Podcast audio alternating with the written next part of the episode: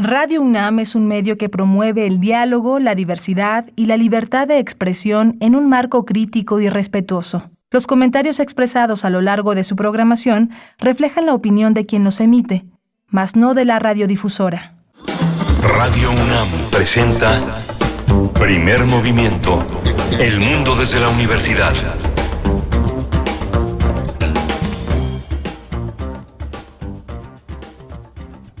Buenos días, bienvenidos y bienvenidas a Primer Movimiento en Radio UNAM. Estamos transmitiendo en vivo en esta mañana de viernes, ya es viernes 10 de diciembre de 2021, son las 7 con 3 minutos, marca la hora del centro del país. En esta mañana también saludamos a Radio Universidad de Chihuahua y a las tres frecuencias que nos permiten llegar a ese estado de la República. Saludos a Chihuahua en el 105.3, el 106.9 y el 105.7. Nosotros estamos también en vivo en el 96.1 de la frecuencia modulada, en el 860 de AM y en www www.radio.unam.mx y en distintas plataformas que reproducen esta señal, esta transmisión de radio pública y de radio universitaria. Saludamos en cabina a Violeta Berber, está hoy en la asistencia de producción, Frida Saldívar con distancia en la producción ejecutiva y Arturo González en los controles técnicos. Miguel Ángel Quemain en la voz, en la conducción de este espacio. ¿Cómo estás, Miguel Ángel? Buenos días. Hola, buenos días. Buenos días, Berenice Camacho. Buenos días a todos nuestros radioescuchas. Hoy tenemos un menú de viernes que empieza con literatura. Vamos a hablar de las cicadas de Yael Weiss. Quien no sepa qué es eh, una cicada, bueno, los eh, cicádidos son unas formas, unas, una especie de cigarras, hay muchísimas especies, justamente los, eh, las cicadas tienen una enorme variedad de especies y es así titula estas voces, esta multiplicidad de voces. Yael Weiss, que es escritora, editora y traductora, lo ha editado Elefante, esta editorial independiente que está dedicada a la belleza y bueno, este libro forma parte de esa apuesta. También Yael es editora de la revista de la Universidad de México y bueno, va a estar con nosotros en unos minutos. Mm, ya es su segundo libro de cuentos, Las cicadas. Antes tuvo Hematoma, que presentó eh, allá cuando la realidad era otra. En 2019 estuvimos eh, en esa presentación del libro de, cuentos de Yael. En aquel momento, Hematoma, repito, también por Elefanta Editorial en la FIL Guadalajara, en, el la Feria Internacional del Libro de Guadalajara en el año 2019. Pues bueno, ahora trae Las cicadas. Vamos a tener el radiocuento Portillo en voz de Claudia Massín editorial Hilos de la UNAM 2021. Y hablando de Radio Cuento, también es día de musicales y hay espacio para que nos puedan enviar esta mañana a través de redes sociales sus complacencias, sus peticiones musicales, arroba Movimiento, así en Twitter y en Facebook, Primer Movimiento UNAM, para recibir sus comentarios y la música que quieren escuchar esta mañana. Vamos a tener también la presencia del periodismo. Este sexenio seguramente será reconocido por agitar las aguas del periodismo y permitir que sea muy visible el periodismo independiente, el que se ha librado de las eh, componendas y los arreglos en el poder eh, y que ha sostenido una relación con la ciudadanía distinta. El otro no va a desaparecer. Hay una hay un periodismo que se hace por encargo, que se que se cobra bien, que se queda para vivir, pero el otro es el periodismo complejo, muy rico y ese es el que necesitamos sostener todos los que eh, lo, eh, nos beneficiamos de ese trabajo. Y es el caso del lado B. Hoy vamos a hablar de los 10 años de periodismo independiente que, hace, que ha hecho el lado B este portal eh, periodístico en Puebla y hay una campaña de donación para sostener a este portal. Tenemos que hacerlo todos, tenemos que sumar esfuerzos para que este periodismo sobreviva, independiente, libre. Vamos a hablar del tema con Aranzazú Ayala, ella es reportera de este portal y una de las columnas fundamentales para sostener este esfuerzo periodístico. En nuestra nota nacional hablaremos de la designación de Loreta Ortiz como nueva ministra ante la Suprema Corte de Justicia de la Nación. Vamos a dar seguimiento a este tema con Itzel Checa, que ya nos ha acompañado eh, durante pues los momentos de incertidumbre, de no saber cómo venía esa terna y, en los momentos eh, mismos cuando se empujaba precisamente por una terna eh, compuesta por perfiles de mujeres. Así es que bueno, llega Loreta Ortiz, como sabemos, vamos a ver de qué se trata pues esta nueva pieza en la Suprema Corte de Justicia. Itzel Checa es coordinadora coordinadora del Observatorio Ciudadano de Designaciones Públicas y estaremos con ella para revisar esta nota. Hoy tengo el privilegio de ofrecerles la poesía necesaria y además una selección musical que siempre se trenza con el, aspecto verbal. Después tendremos la mesa del día, las reinas chulas y su espectáculo de Christmas Papers, la versión navideña de este show del que hablábamos hace un par de semanas, Tlazoteotl y Coyolhuatli.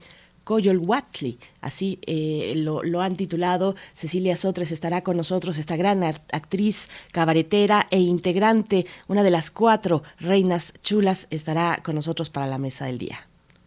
Vamos a tener también al final de, eh, el aniversario. Cumple 10 años la Enés Morelia, 10 años en este gran estado de, de, Michoacán y justamente en esta capital del estado ha cambiado muchas cosas en el rostro de los michoacanos y en el rostro de esa región del país. La Enés que en este esfuerzo sostenido pronto será una facultad de estudios superiores. La continuidad, el esfuerzo y la calidad ha permitido que en estos 10 años de su fundación esta carrera se cumpla mucho antes que algunas otras escuelas eh, nacionales, así que bueno, vamos a hablar de este esfuerzo con el doctor Mario Rodríguez. Él la dirige, él es el director de la Escuela Nacional de Estudios Superiores y ayer, ayer lo celebraron en grande.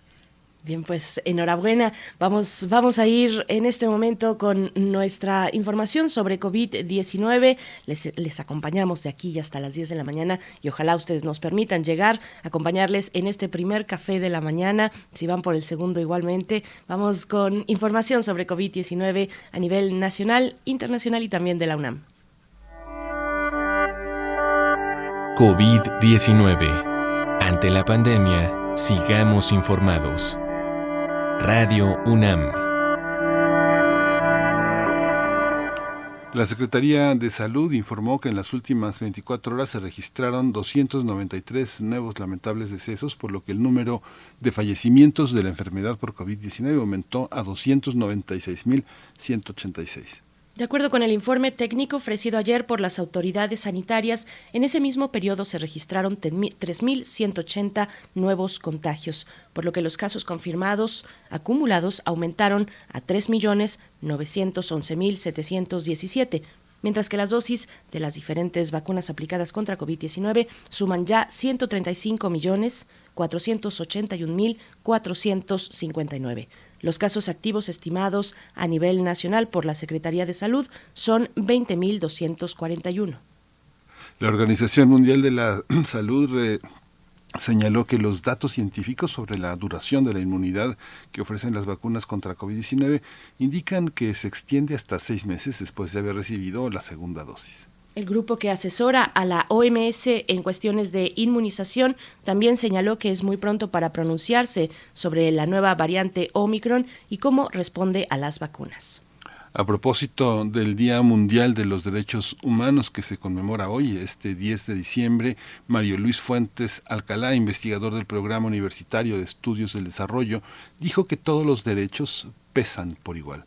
La ausencia de uno puede inhabilitar la capacidad de ejercerlos todos, tras señalar que la única manera de asegurar las garantías inalienables es con la, inserción de todas y todos.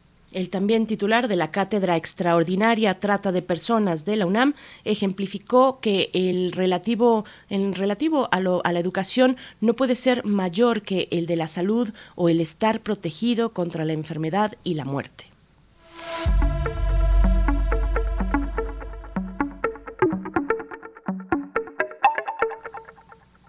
El Centro Cultural Universitario Tlatelolco invita hoy a la sesión inmersiva de escucha al atardecer en la exposición Yai Gotoy A. Botánica de los Sueños, así como a la proyección al aire libre del documental Yats Ut Meya de Amanda Stigland, que aborda la práctica de la partería, del parto. La cita es este viernes a las 5.30 de la tarde en el vestíbulo del Salón Juárez del Centro Cultural Universitario Tlatelolco, así es que pueden, pueden acercarse y que esa sea su opción para pasar la tarde del día de hoy, que ya es viernes y ya es el inicio del fin de semana, pues bueno, está el Centro Cultural Tlatelolco para quienes estén en Ciudad de México. Vamos a ir con música, Miguel Ángel. Vamos a escuchar esta complacencia de viernes y es, eh, nos permite felicitar por su cumpleaños a Pablo de parte de Iquimín. También eh, la pide Miguel Ángel Gemirán y nada menos que ese Money de Pink Floyd.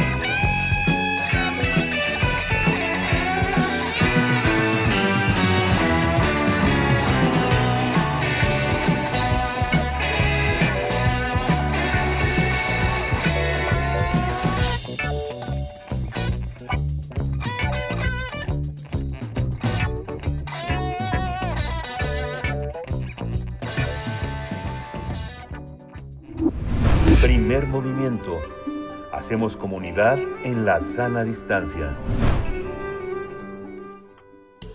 Toma nota y conoce nuestra recomendación literaria. ¿Sabes qué son eh, las cicadas? Esa pregunta nos la hacíamos muy temprano. Son insectos que viven bajo tierra, que se alimentan de las raíces. Después de vivir alrededor de 17 años, deciden emerger del subsuelo para parearse, poner huevos y morir. Mientras ocurre la ceremonia del apareamiento, el canto de los machos resulta ensordecedor al multiplicarse por millones de cicadas. Ese es su ciclo de vida y no acepta prórrogas. A partir de estos insectos, la escritora Jael Weiss tomó inspiración para escribir Las cicadas, donde plantea un retrato de las transformaciones personales como si se tratara de metamorfosis entre el cuerpo y la mente. Ya él explica que en México conocemos a estos insectos como chicharras y que en efecto hacen un ruido ensordecedor, por lo que decidió contar la historia de algunas mujeres que no están de acuerdo en acoplarse al rol que la sociedad ha establecido para ellas.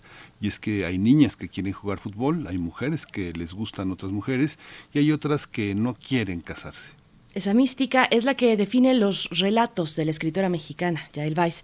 No es casualidad que en Asia estos insectos sean considerados como el símbolo de la inmortalidad. La escritora mexicana Yael Weiss es maestra en letras modernas eh, por la París eh, por París 4 del Sorbonne. Ha realizado aplicaciones electrónicas como archivo abierto del Fondo de Cultura Económica y su último libro de cuentos se llama Hematoma, considerado por la crítica en 2019 como uno de sus mejores exponentes. Esta mañana tendremos una entrevista con Jael Weiss por su más reciente publicación de cuentos en Elefante Editorial. Jael Weiss es escritora, editora y traductora. Es editora de la revista de la Universidad de México y es una amiga de este espacio también. Jael Weiss, ¿cómo estás? Buenos días. Bienvenida a Primer Movimiento, a Radio UNAM. Muy buenos días, Berenice. Muy buenos días, Miguel Ángel. Y muy buenos días a todo el auditorio. Eh, sí, amiga del espacio y amiga de empezar con los pajaritos hablando con ustedes en este espacio tan, tan, tempranero y tan importante para iniciar el día. Gracias, Yael. Nueve cuentos que eh, amanecen en estas cicadas, en este nuevo libro que ha editado Elefanta. Cuéntanos, hay una, hay una gran crónica de eh, e, emocional y formativa desde la infancia hasta la vida adulta. Hay una presencia de la sexualidad, del trabajo, de la formación de las mujeres cuántos temas, cuántos temas juntos, una, una gran licuadora que no corta, cómo, cómo nos cuenta, cuéntanos cómo están concebidos este conjunto de relatos, por qué elegiste el orden, por qué elegiste todos los temas que los atraviesan. Claro, pues fíjate que eh, en mi caso, un, un libro casi siempre eh, da nacimiento al siguiente es decir, que al terminar libro y publicado nace una inmediata insatisfacción y, y, pienso, no, lo que yo quería decir, o sea, uno siempre está en busca de lo último que va a decir, ¿no? Para, bueno, y luego ya no voy a descansar. Pero eso no sé, yo creo que un escritor no lo alcanza nunca. Bueno, quizás algunos lo han alcanzado, ¿no? Como Arthur Rambo, que de repente decidió callar, ¿no? Porque lo alcanzó o porque llegó a una pared. En este caso, eh, no, no lo he logrado. Cada que publico un texto, eh, vuelvo a sentir una gran inquietud, me vuelve a comer una especie de monstruito interno insatisfecho diciendo, no, eso no era el final, tú tienes que en realidad continuar eh, explorando esto y explorando aquello y no terminaste y no lo dijiste con suficiente contundencia. Entonces, en el, en, en el libro de Matoma, había un cuento sobre una niña que dudaba mucho, o sea, estaba, tenía, era un adolescente de 13, 14 años, que se mataba de hambre, eh, que no quería comer, quería ser muy, muy, muy, muy delgada, y se confronta con otra mujer muy, muy, muy, muy, muy delgada, ya de edad madura, y es un momento donde se pregunta realmente qué tipo de mujer quiere ser, si quiere ser esa mujer más adelante o si lo que quiere en realidad es otra cosa, ¿no? O sea, hay un momento de duda fuerte entre qué camino tomar, si el camino del hambre, el camino de la vanidad, en cierto modo, o otro tipo de, de, de, o tomar otro tipo de modelo de mujer, ¿no? Porque la mujer flaca es muy horrorizante en, en este cuento. Entonces pensé, yo lo que quiero escribir al publicar en la toma, me quedé pensando, no, no, no, yo quiero seguir explorando eh, estas figuras de, de, de mujeres en un momento en el que tienen que tomar una decisión drástica en cuanto al tipo de mujer que quieren ser o que se cuestionan de repente su identidad como mujeres, la que han tenido hasta ese momento, porque uno se construye como mujer, y uno construye su sexualidad, y uno construye eh, la relación con, con los amantes, con los maridos, con los con, con, con, con, los diferentes hombres y mujeres con los que está rodeado y, y hay decisiones que tomar. Entonces, eh, en Cicadas, eh, quise tomar mujeres de diferentes edades, desde niñas hasta mujeres ya, digamos, en edad madura, eh, de unos este, casi 60 años, eh, y las confronto en los momentos en que eh, tienen esta duda o tienen esta sorpresa que les da el cuerpo relacionado con lo que ellas creían que querían ser o creían que era eh, su sexualidad o creían que eran las relaciones que, que querían tener con el mundo y con los demás seres humanos. Ya él hablabas de monstruos eh, y, hay monstruos en la cicada, eh, van rondando los monstruos eh, con rasgos de violencia que están en un punto exacto de, escalar, de estallar, de romperlo todo. hay gritos que se dan pero que todavía pueden quedar contenidos a algo más. cuéntanos esta, esta forma de violencia, cómo, cómo retratas la violencia a partir de la, de la vida de distintas mujeres en estas distintas historias, porque hay formas, eso, distintas, diferentes de ser mujer no es lo que nos podríamos esperar en un primer momento. Eh, hay una pulsión de violencia, hay un lenguaje directo también, sin adornos, sin, sin correcciones, vas al punto, sin miramientos. Cuéntanos de la violencia eh, eh, desarrollada en, las cicadas, Yael. Claro que sí. Mira, considero que, que todo las relaciones humanas y los sentimientos, las emociones, son extremadamente complejas y tienen muchísimos componentes. En el caso de, de, las cicadas, es como si, como si pasara, o sea, considero que hay, imaginemos que ponemos en una cubeta con agua y diluimos todas las, las emociones y los sentimientos y, y las relaciones, todo lo que está sucediendo, por ejemplo, en, en, en, en, el, en la historia de una pareja, ¿no? Y agarramos una coladera o agarramos un, más bien, o sea, como, ¿no? Vamos a agarrar eh, un filtro que solo recoja lo que nos interesa, ¿no? Podría ser eh, los sentimientos de afecto, podrían ser los miedos, podrían ser... Y, y a mí me interesaba muchísimo la violencia, porque eh, es algo que personalmente me ha sorprendido y me provoca problemas en las relaciones entre mujeres y hombres. Entonces, de todos los sentimientos que están ahí mezclados y de todos los elementos que participan en las relaciones, yo paso esta como filtro y recojo, ¿no? Solamente esos elementos. No digo que sean todos los que están presentes, pero son los que a mí me interesan trabajar. Digamos que es como mi muestrario. Entonces, eh, ¿por, qué, ¿por qué me interesa eso? Porque creo que debemos trabajar en lo que más nos perturba, o por lo menos es lo que yo hago eh, se dice que todas las, familias felices son iguales, pero que las disfuncionales o infelices lo son cada una a su manera. Yo también pienso que todas las, las historias o las relaciones felices y tranquilas eh, pues se parecen y no tienen pues tanto interés.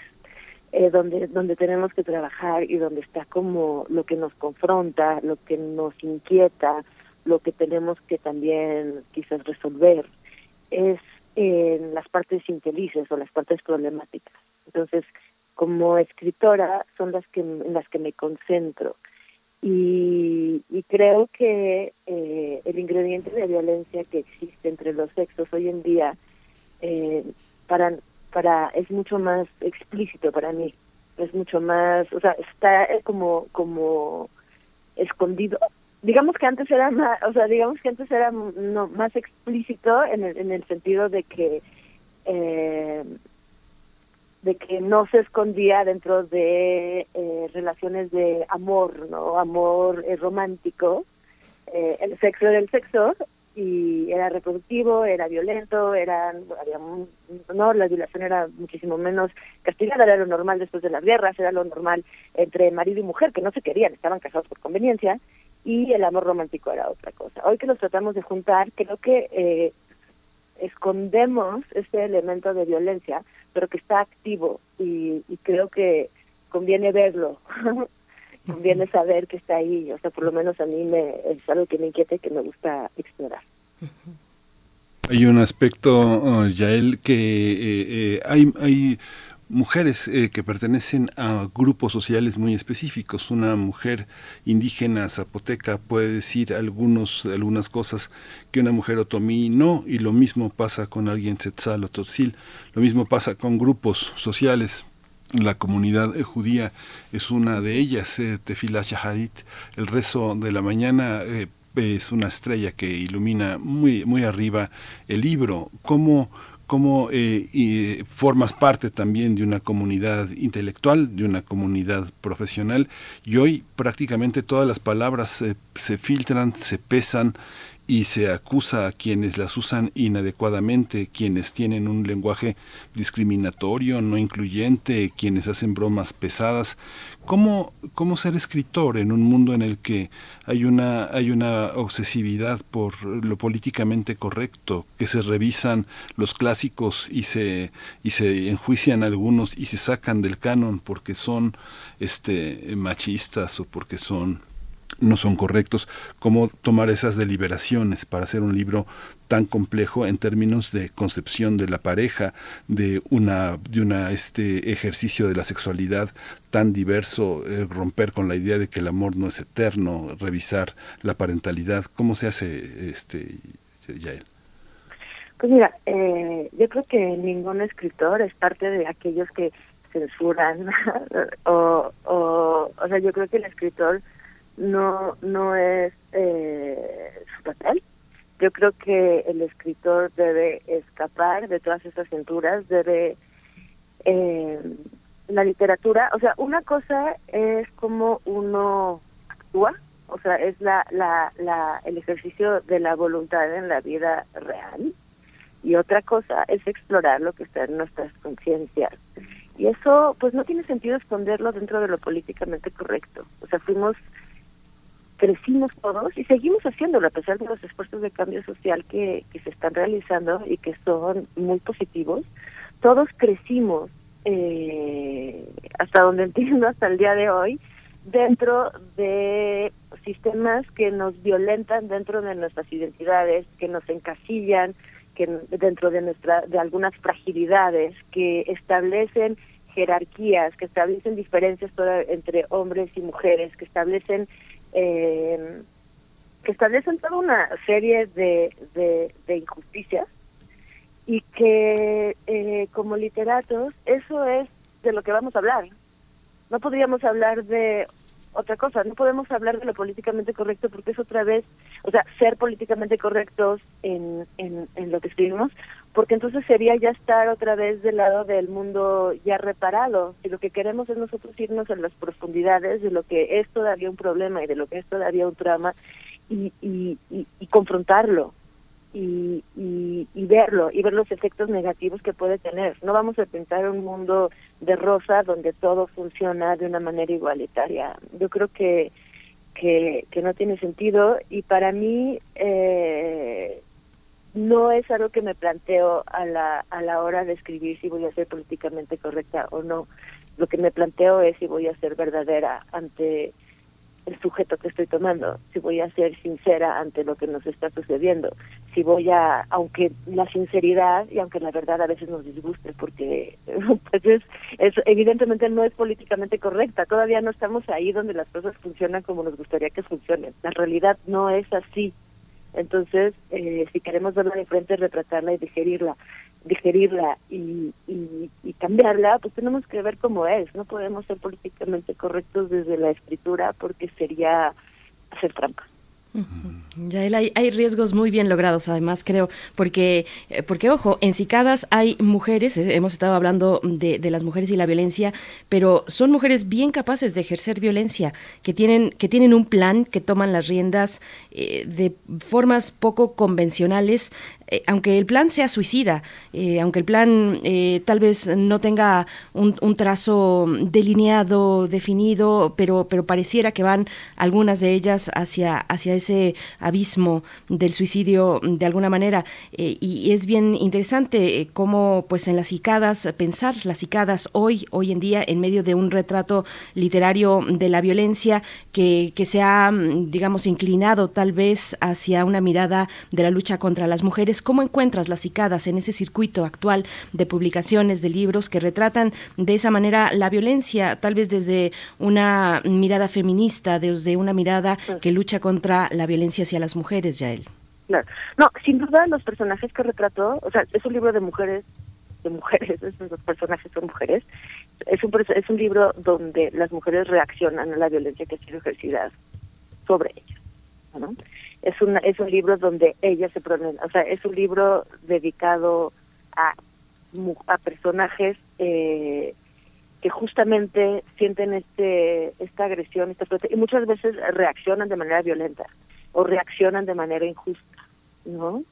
Pero, pero, pero definitivamente es una mirada feminista. Y, y, olvidé retomar eh, un comentario de Miguel Ángel en torno al rezo de la mañana y que, y que quizás te puse en epígrafe al libro, y es un rezo que yo escuché muchísimas veces en la sinagoga cuando era pequeña, y, y los hombres decían, o sea, en el librito que leíamos, porque se dice en hebreo, pero la traducción era que los hombres decían una de las bendiciones de la mañana, o sea, de los agradecimientos a, a las diferentes cosas que existen en la vida, se agradece a Dios, pues, la luz, etcétera, se agradece, los hombres dicen, gracias Dios por no haberme hecho mujer.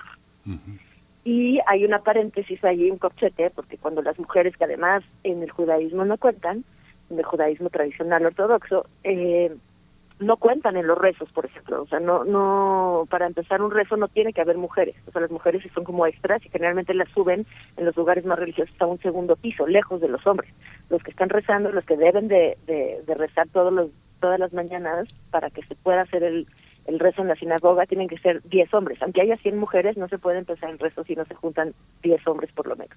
Entonces, eh, y entonces hay un corchete ahí que dice que las mujeres, en ese, en ese, en esa bendición en particular, en ese agradecimiento, dicen gracias por habernos hecho como somos, ¿no? porque no pueden decir, tampoco tendría sentido que, dice, que le digan gracias por no habernos hecho mujer porque son mujeres. Entonces, ese es el tipo de violencia que, que, que se ejerce, que no es políticamente correcta, pero con la que crecí, que, que, que donde te das cuenta realmente que, que, que, claro, que los dados están trocados y que, y que, y que los hombres agradecen no ser como tú porque es una cosa, porque estás eh, en una postura inferior, ¿no? Y yo creo que, que, que, que eso crea también eh, conflictos entre mujeres y hombres y crea violencia. O sea, la, la desigualdad siempre crea violencia. O sea, si tenemos violencia es por desigualdad es porque porque no estamos parados en una misma tabla, digamos. eh, entonces, bueno, para mí es muy importante todos estos elementos que son los que provocan eh, relaciones conflictivas en realidad, el sentirse que unos son menos y unos son más. Ya hay una hay un aspecto también que se ha tratado desde ya desde hace mucho tiempo tú que tienes una formación eh, francesa, pero que también eres alguien que está muy vinculada al mundo anglosajón. Han aparecido cuentos, no sé, pienso al azar, pienso escritoras desde Marie de Plechan, que es una escritora que pone en jaque la idea de, eh, de maternidad y que me tocó conocerla en los 90 y tenía cuatro hijos y dos de una vecina eh, que cuidaba locamente en un piso en París. Pero también hay otras que han escrito sobre la maternidad eh, de una manera muy fuerte, que está, eh, eh, ay, se me fue el nombre de Marranadas, ¿te acuerdas? Esa escritora es francesa, también Guadalupe, francesa vasca, se me, se, me, fue el nombre, pero es una escritora, Marie Dariussec, Marie Dariussec, Guadalupe Nettel, hay una cuestión con la maternidad compleja. Tal vez hemos idealizado mucho la maternidad de las mujeres y tal vez hemos hecho a un lado la maternidad de los hombres. ¿Cómo, cómo entender desde la literatura este, en este espectro tan grande de cuentos la idea de la maternidad? ¿Tener hijos o no tenerlos? ¿Tenerlos cómo? ¿De quién son? ¿Para quién? Pues mira, eh, en cuanto a este tema de la maternidad que justamente está ha sido muy abordado y, y, yo no abordo de manera tan directa. Eh, es un es un tema que por supuesto que, que a una que a mi edad que que rondo los 40 un poco arriba de los 40 eh, es un tema que está muy muy muy muy presente en mi vida y, y veo a hombres pues, mis contemporáneos que también eh, están confrontándose a ser padres y me queda claro, después de años de reflexión, que todo esto es una construcción, ¿no? O sea, nosotros construimos las maternidades. O sea, hay una parte instintiva que sirve a la especie, pero nosotros estamos muy lejos de, de, de, de, comportarnos de manera instintiva. Construimos muchas ideas de la maternidad, construimos nuestras relaciones y la paternidad, por ejemplo, es una construcción que, que, que, es responsabilidad eh, de, pues para empezar de los varones, pero de todos. Yo, nunca, yo eh, entre mis contemporáneos he visto a mis amigos hombres varones que se ocupan de sus hijos, y de hecho dentro de mi familia, mis hermanos, que se ocupan de sus hijos, a la par de las mujeres, construir una, una, una relación de paternidad donde florecen, son muchísimo más felices. Y es, o sea, veo a mis amigos ex eh, padres eh, cercanos a sus hijos que se ocupan, a por ejemplo, los que son divorciados y tienen la mitad del tiempo a sus hijos, o los que se reparten a partes iguales, o los que se quedan en casa mientras la mujer trabaja, los veo, nunca los he visto más contentos, más felices, más llenos. Y es decir, que eh, han logrado tejer esos vínculos y como tú dices, puede ser, o sea, son casi maternales, paternales, o sea, se confunden dentro de eso y pueden expresar una nueva gama de sentimientos, pueden explorar toda una nueva gama de, de, de comportamiento, una nueva gama de ser hombre, porque nada les quita su identidad, al contrario, ¿no? Es una nueva manera de experimentar eh, pues tanto el cariño como los problemas, ¿no?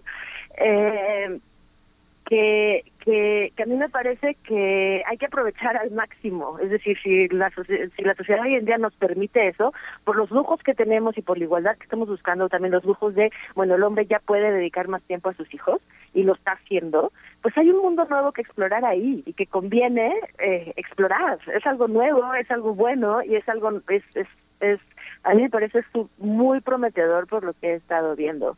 Entonces, eh, creo que la paternidad debe también pues, escribir su historia, una nueva historia. Y, y ya él, bueno, antes de Cicadas vino Hematoma y antes de Hematoma vino un libro en francés que yo no conozco, eh, pero que entiendo es tu primera publicación y entiendo también, no sé si mal entiendo, no está traducido al español. Eh, háblanos de ese punto de partida. ¿Qué distancia tiene aquella publicación con Hematoma y ahora con las cicadas? Y también cómo, cómo se expresa la tradición francesa del cuento en tus, en tus propios libros, Yael. Claro. Mira, cuando escribí Cuaderno de Violencia, Calle de Violón, vivía en Francia, llevaba ocho años viviendo ahí y, estaba muy enojada, ¿no? O sea, estaba muy eh, triste, obsesionada, traumatizada, este y por supuesto eh, colérica, ¿no? Sentía como ante la violencia que se vivía en la ciudad de París. Entonces los parisinos me decían, pero ¿de qué me estás hablando? Vienes de México, cortan cabezas, de o sea, qué violencia, que vienes de un país muchísimo más violento que el nuestro. Y les trataba de explicar que que, eran violencias diferentes. Por supuesto, nuestra violencia es extrema. La de ellos es una violencia del día a día eh, muy como como si estuviera fragmentada y entonces tú te, te encuentras con tus conciudadanos en la calle y sientes como un rechazo. Estás, por ejemplo, en la cola de la panadería y el de atrás te odia porque estás adelante y tiene prisa que nos empieza a pasar en las ciudades, ¿no? Pues tiene prisa, y el de adelante, ¿no? Y entonces te equivocas con el cambio, entonces la panadera es la que se enoja. Y quieres luego cambiar que querías un corazón y mejor quieres un chocolatín, y ya te resoplaron, y ya se enojaron, y ya te dieron feo, y ya quieren que te vayas, ¿no? Y, y así son las relaciones con todos los, con la mayoría de los marchantes y la mayoría de la gente en la calle. O sea, no es de hola, buenos días, ¿cómo está, señor oficial, aquí en México? O esas sonrisas en la calle. La gente viene muy mal encarada, viene muy enojada, viene muy preocupada eh, en Europa porque bueno, hay una cierta decadencia que, que, está sucediendo allá, hay problemas con la migración, la gente está muy, muy, muy, muy, muy enojada. Bueno, yo por lo menos lo sentía así y sentía que las relaciones eran muy problemáticas. Entonces, este, quería, empecé a escribir este libro para tratar de explicarle a mis conciudadanos parisinos qué era, otra vez, lo que me perturbaba. Por supuesto, no, no hablé de las partes buenas de París, hablaba solamente otra vez, pasé, el, pasé mi, mi criba pasé mi filtro y traté de recoger todos estos elementos que de repente me provocaban esta terrible angustia y estas terribles ganas de responder también a golpes, ¿sabes? Era yo muchísimo más joven, muchísimo más reactiva, de por sí soy una persona muy reactiva, pero era todavía más reactiva y trataba de explorar, trataba de explicarle a mis conciudadanos qué era todo esto que, que yo veía como mexicana, aunque no me planteo como mexicana, pero que era todo eso que, que, que, que me confrontaba y que me parecía que que no debía o que o que o que existía dentro, o sea, todos estos elementos que puestos juntos eh, violentaban a los individuos de la ciudad. Pero lo escribí en francés porque yo quería hablar con los franceses, no con los mexicanos. O sea, no, iba a mandar, cuando yo, yo vivía allá, no quería mandar como una carta a México de lo que está pasando en París.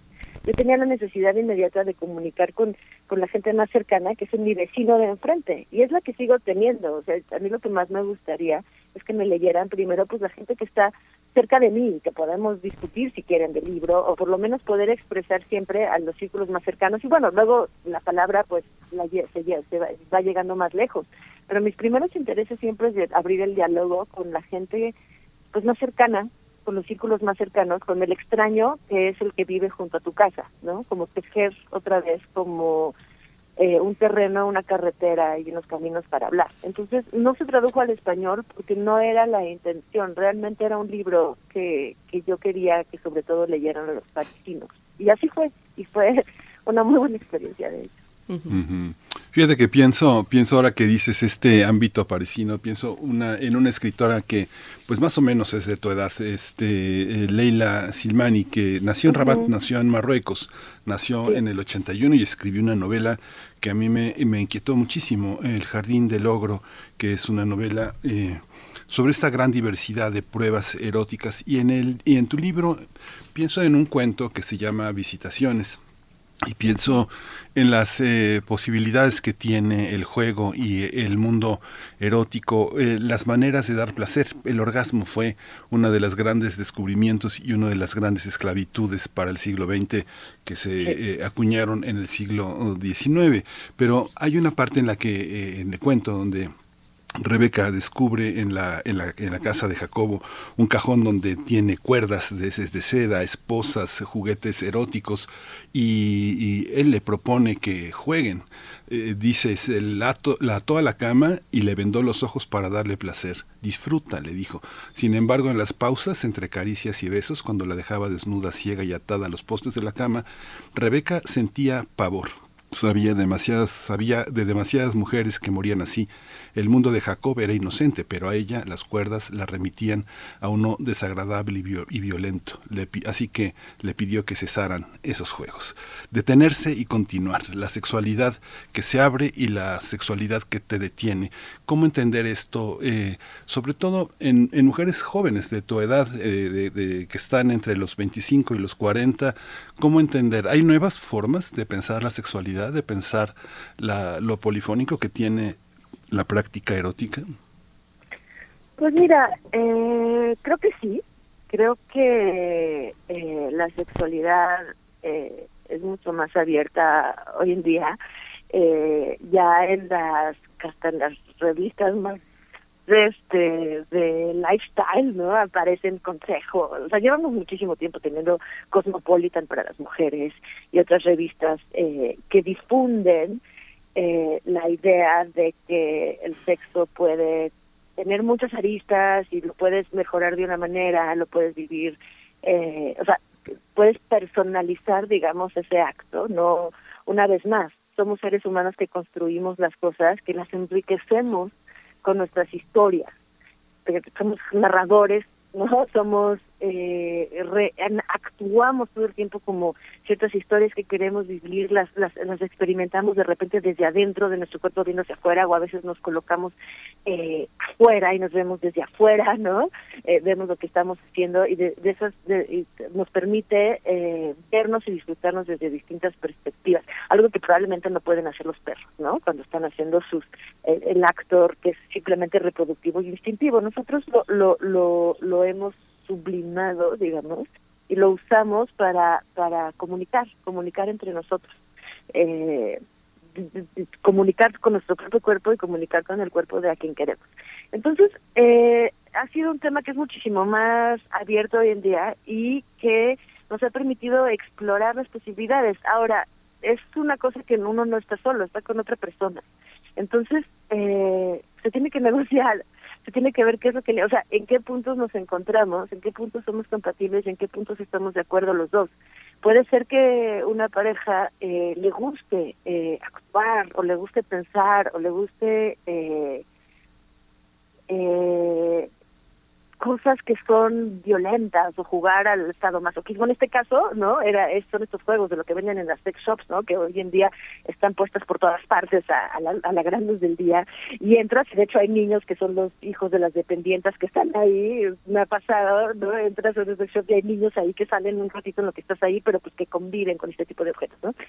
Eh, pero no desde el gusto de todo mundo. Hay, hay mujeres que han sido, que, que en el caso del personaje que tú hablas, que viene de un medio, de una vecindad, que viene de un medio donde ha habido muchísima violencia y, y rehuye de este juego. Entonces no tienes por qué imponer un juego así, ¿me explico? Tienes, o sea, es uno de estos problemas de la pareja, es que hay una incompatibilidad en eso. Hay uno que busca esta violencia como juego y hay otro que la rehuye, ¿no? ¿Cómo, cómo, cómo, en dónde encuentras el terreno común? Eh, no puedes forzar tu sexualidad, no puedes forzar tus fantasías si no están pegando con el de enfrente, porque entonces es cuando justamente suceden las violaciones, suceden los todos estos eh, desencuentros eh, absolutamente violentos, traumatizantes eh, y, y la verdad considero completamente indebidos porque destruyen, ¿no? Destruyen a las personas. Entonces lo que se necesita yo creo es negociar en el abanico de posibilidades que tenemos de imaginarnos, vivirnos y gozarnos, ¿no? Las relaciones se tienen que inventar, se tienen que poner de acuerdo en qué es lo que nos gusta y qué es lo que no nos gusta. Ya él, yo me quedé pensando en las sex shops y en los pocos juguetes que hay para mujeres, por ejemplo. Eh, recuerdo que en una visita a San Francisco reciente me, me, di la vuelta por varias sex shops en el, en el barrio, en uno de los barrios que se llama Castro, eh, donde pues hay, hay, varias de estas tiendas y me di una vuelta por varias y, y, quedé muy decepcionada en esa exploración. Encontré, por supuesto que había, pero, pero era en una, pues en una cantidad eh, visiblemente distinta a la de los, los hombres los juegos para los hombres. Es, y, me, pareció, me pareció eh, interesante, había y cada vez más, y justo platicaba con, con las dependientas y con las personas que atendían al respecto, y pues sí, e, era interesante ahí como explorar y me decían, pues cada vez más se van diseñando juguetes eh, y, juegos para, para mujeres. Pero bueno, pasando a otra cosa, y antes de que nos alcance el tiempo, Yael Weiss, también conocemos tu trabajo de editora, eh, por ejemplo, el gran trabajo que realizan en equipo y en conjunto la revista de la universidad. ¿Dónde, te pregunto, dónde habita la editora que tiene ese gran músculo cuando aparece la escritora en ti? Eh, ¿Te sigues de largo cuando escribes o, se para, eh, digamos, en tu hombro el grillo de la edición? ¿Cómo es esta parte? Eh, ¿Cómo, cómo conviven? Pues no, definitivamente no logro separarlos, uno siempre se está editando. no, paso, o sea, trato de, de, o sea, todo el tiempo intento corregirme, intento usar un lenguaje, intento que sea eufónico, intento, o sea, lo que es un editor es un eh, lector vigilante, es un lector advertido. Y entonces eh, trato de ser mi primera lectora y, y y, es lo que, o sea, cada escritor tiene una combinación particular y entonces, eh, ¿qué es el chiste, no? Si todos fuéramos exactamente las mismas personas, pues escribiríamos todos exactamente lo mismo. Entonces, en mi caso, pues así fue, convive una editora conmigo porque soy editora también y, y trato de vigilar muchísimo eh, la redacción, la, coherencia, cómo empieza y cómo acaba un cuento. Ahora, uno como editor, eh, de textos ajenos es muchísimo más mucho que para los textos propios. Uno sabe que los textos propios, eh, los ojos, los ojos no te alcanzan para verte bien, estás demasiado cerca del texto. Siempre es muy importante tener un diálogo con otro editor y con otros escritores. Eh, se habla mucho de la soledad de la escritura y es verdad que hay muchísimos instantes de soledad, pero sería eh, fantasioso pensar que el escritor termina de escribir solo su texto y lo manda a publicar y aparece así, ¿no? Que tal como lo mandó. No, ni siquiera lo manda antes de hacerlo leer, ¿no? De que lo lean otras personas, de leerlo en voz alta, de compartirlo con algunos amigos, de recibir consejos, de que otros ojos le ayuden a ver dónde quizás no ha tomado la distancia suficiente o dónde el cuento no es explícito, no, no, no, no logra eh, su objetivo. Eh, entonces este o sea hay hay hay de todo. Es un es el mundo de la literatura es el mundo donde no hay una regla que valga para todos los casos, que es lo que más me interesa de ese mundo, por eso me siento tan a gusto ahí, o por eso por lo menos es un mundo que me interesa y donde me quiero desarrollar. No hay reglas, es posible que haya escritores que escriben solo solos y dejan sus manuscritos y luego se publican y son una maravilla, pero en la mayoría de los casos, y por lo menos en el mío, es, son necesarios otros ojos, aun si yo misma soy editora y yo misma corrijo textos de otros amigos que también publican, digamos, es un intercambio. Y quería retomar rapidísimo lo que dijiste de San Francisco, y, y que es eso, es, es que las mujeres todavía no accedemos a, a, a, ser parte activa en la creación de, de, la pareja de la pareja que establecemos con un hombre por lo menos en la parte sexual seguimos muy reprimidas históricamente no no sabemos todavía expresar no sabemos liberar eh, la fantasía liberar la imaginación liberar las historias liberar o sea no no todavía no sabemos construir muchos de nosotras no no me excluyo parte de, estos cuentos es eso, ¿no? Construir eh, la relación al otro. Ya, ya nos quedan un par, un par, de minutos. Te tengo que hacer una pregunta porque tenemos que presentar nuestro radioteatro, pero te pediría que, eh, que fueras lo más breve. Pero una de las eh, cuestiones más inquietantes de visitaciones, uno de los cuentos que más me, me inquietó, es que e, ella dice bueno, no dice ella, dice el narrador, que ese era el hombre por quien había considerado convertirse a la fidelidad, el hombre que casi la cambia. Esta, eh, pero ella volvió en silencio sobre la vida secreta de cada quien. Hay una idea de vida secreta, de vida personal, que muchos jóvenes hoy, muchos adolescentes hoy no toleran en su pareja. Quieren saberlo todo el uno del otro. Hay una propuesta sobre la vida secreta. ¿Eso es lo que nos toca? ¿Tener una vida secreta y una intensidad compartida? Definitivamente. Bueno, yo lo considero así. Una vez más, la diversidad es lo que hace que nuestro mundo sea tan interesante como para seguir escribiendo de él pero considero que hay una vida pública, ¿no? De la parte que, que, que, compartes con el exterior, dentro de si estás en pareja, tienes una vida de pareja, una intimidad de pareja, una, una complicidad, pero siempre hay un espacio de eh, también tu, tu vida tu vida de pareja no es tu vida íntima personal, o sea, hay un hay un último lugar donde es donde construyes tú contigo mismo y ese lugar es importantísimo tenerlo, preservarlo y, y ser el único que accede a él. Gracias. Yael, pues muchas gracias por esta charla. Yo creo que eh, em, sembramos la semilla de la curiosidad con las cicadas y también vayan a revisar Hematoma en Elefanta Editorial. Te agradecemos, Yael, te deseamos lo mejor eh, de aquí en adelante, por supuesto, con, con cicadas y con lo que venga. Muchas gracias, querida Yael. Ay, Berenice, Miguel Ángel, muchísimas gracias a ustedes por este tan generoso espacio. Eh, sigámonos escuchando, sigámonos leyendo, sigamos tejiendo diálogo con las palabras. Claro que sí. Te vemos también en TV UNAM, por supuesto. Yael Weiss, escritora, editora y traductora, y bueno, autora de Las Cicadas y de Hematoma. Gracias, hasta pronto. Gracias, muchos saludos. Despedimos esta hora con Portillo, en voz de Claudia Massín. Es el radiocuento de esta mañana, el teatro, el radioteatro. Está publicado por Editorial Hilos la UNAM este año. Así que bueno, también le decimos adiós a nuestros amigos, a los radioescuchas de la Radio Universitaria de Chihuahua. Nos escuchamos mañana de 6 a 7, de 7 a 8. Quédese aquí escuchando Portillo. Cuando cuentes cuentos, recuerda los de primer movimiento.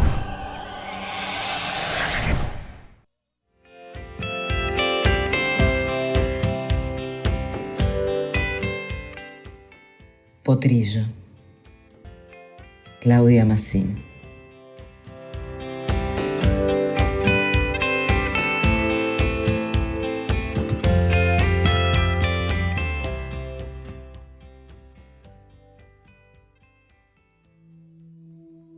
Cada uno carga su familia, como los mendigos sus bolsas raídas. Esas cosas que ya no sirven para nada pero no se pueden abandonar. Son parte del propio cuerpo, del camino recorrido. Es difícil soltar lo que nos ha acompañado tanto tiempo, aunque lastime y agobie y la espalda se incline bajo el peso.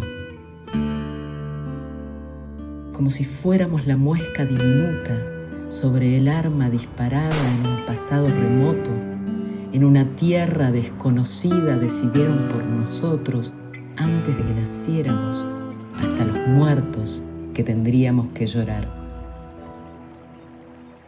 Pero si nos acompaña una multitud a cada paso, pienso, el aislamiento no resuelve nada. Ni construir una cabaña con las propias manos en el monte impenetrable, darle la espalda al mundo y a los demás volverse un paria que ha rechazado su lugar entre los otros para quedar libre de una deuda que de todas maneras va a tener que pagar. Entonces, si los cuerpos reunidos al principio quedan atados por un nudo que atraviesa el tiempo, una cuerda increíblemente firme, imposible de desatar, ¿cómo ser en la vida algo más que una especie de fenómeno natural? Un latigazo del cielo, un rayo que destroza sin razón y sin sentido, o al revés, una lluvia suave que reverdece el campo seco y trae alivio a los cultivos casi muertos. Es decir, cómo ser algo más que un impulso ciego que actúa sin voluntad de hacer el bien ni el mal, por pura inercia, desprendida del pasado, de los terrores, los deseos, las pasiones de la tribu. A veces creo pero es una cuestión de fe. No sé si es cierto que se puede construir una familia a partir de cosas ínfimas, que no forman parte de la historia contada a través de las palabras o del cuerpo de los que amamos. Que podríamos descender en el tiempo hasta el instante en que aún no habían empezado ni la fealdad ni el miedo a través de una memoria física que nos devuelva la humilde y pura gracia de respirar.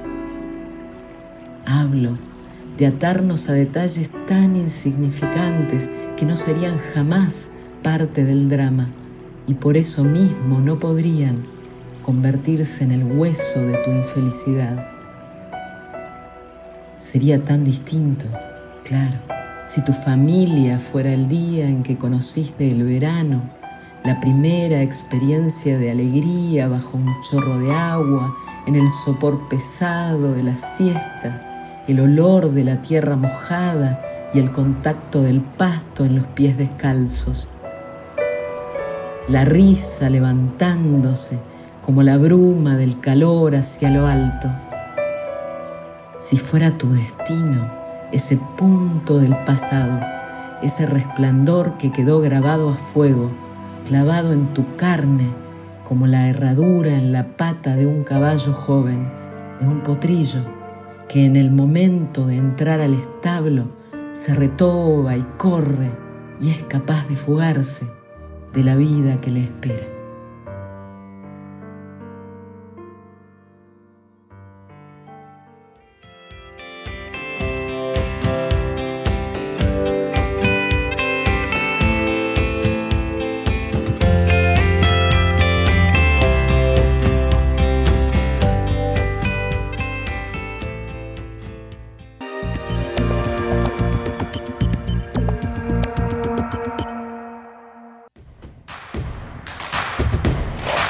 En redes sociales. Encuéntranos en Facebook como Primer Movimiento y en Twitter como arroba PMovimiento. Hagamos comunidad.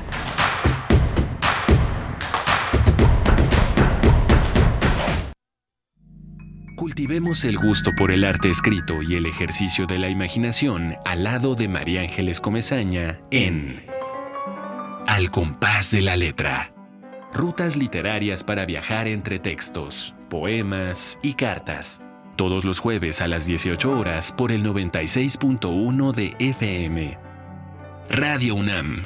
Experiencia sonora.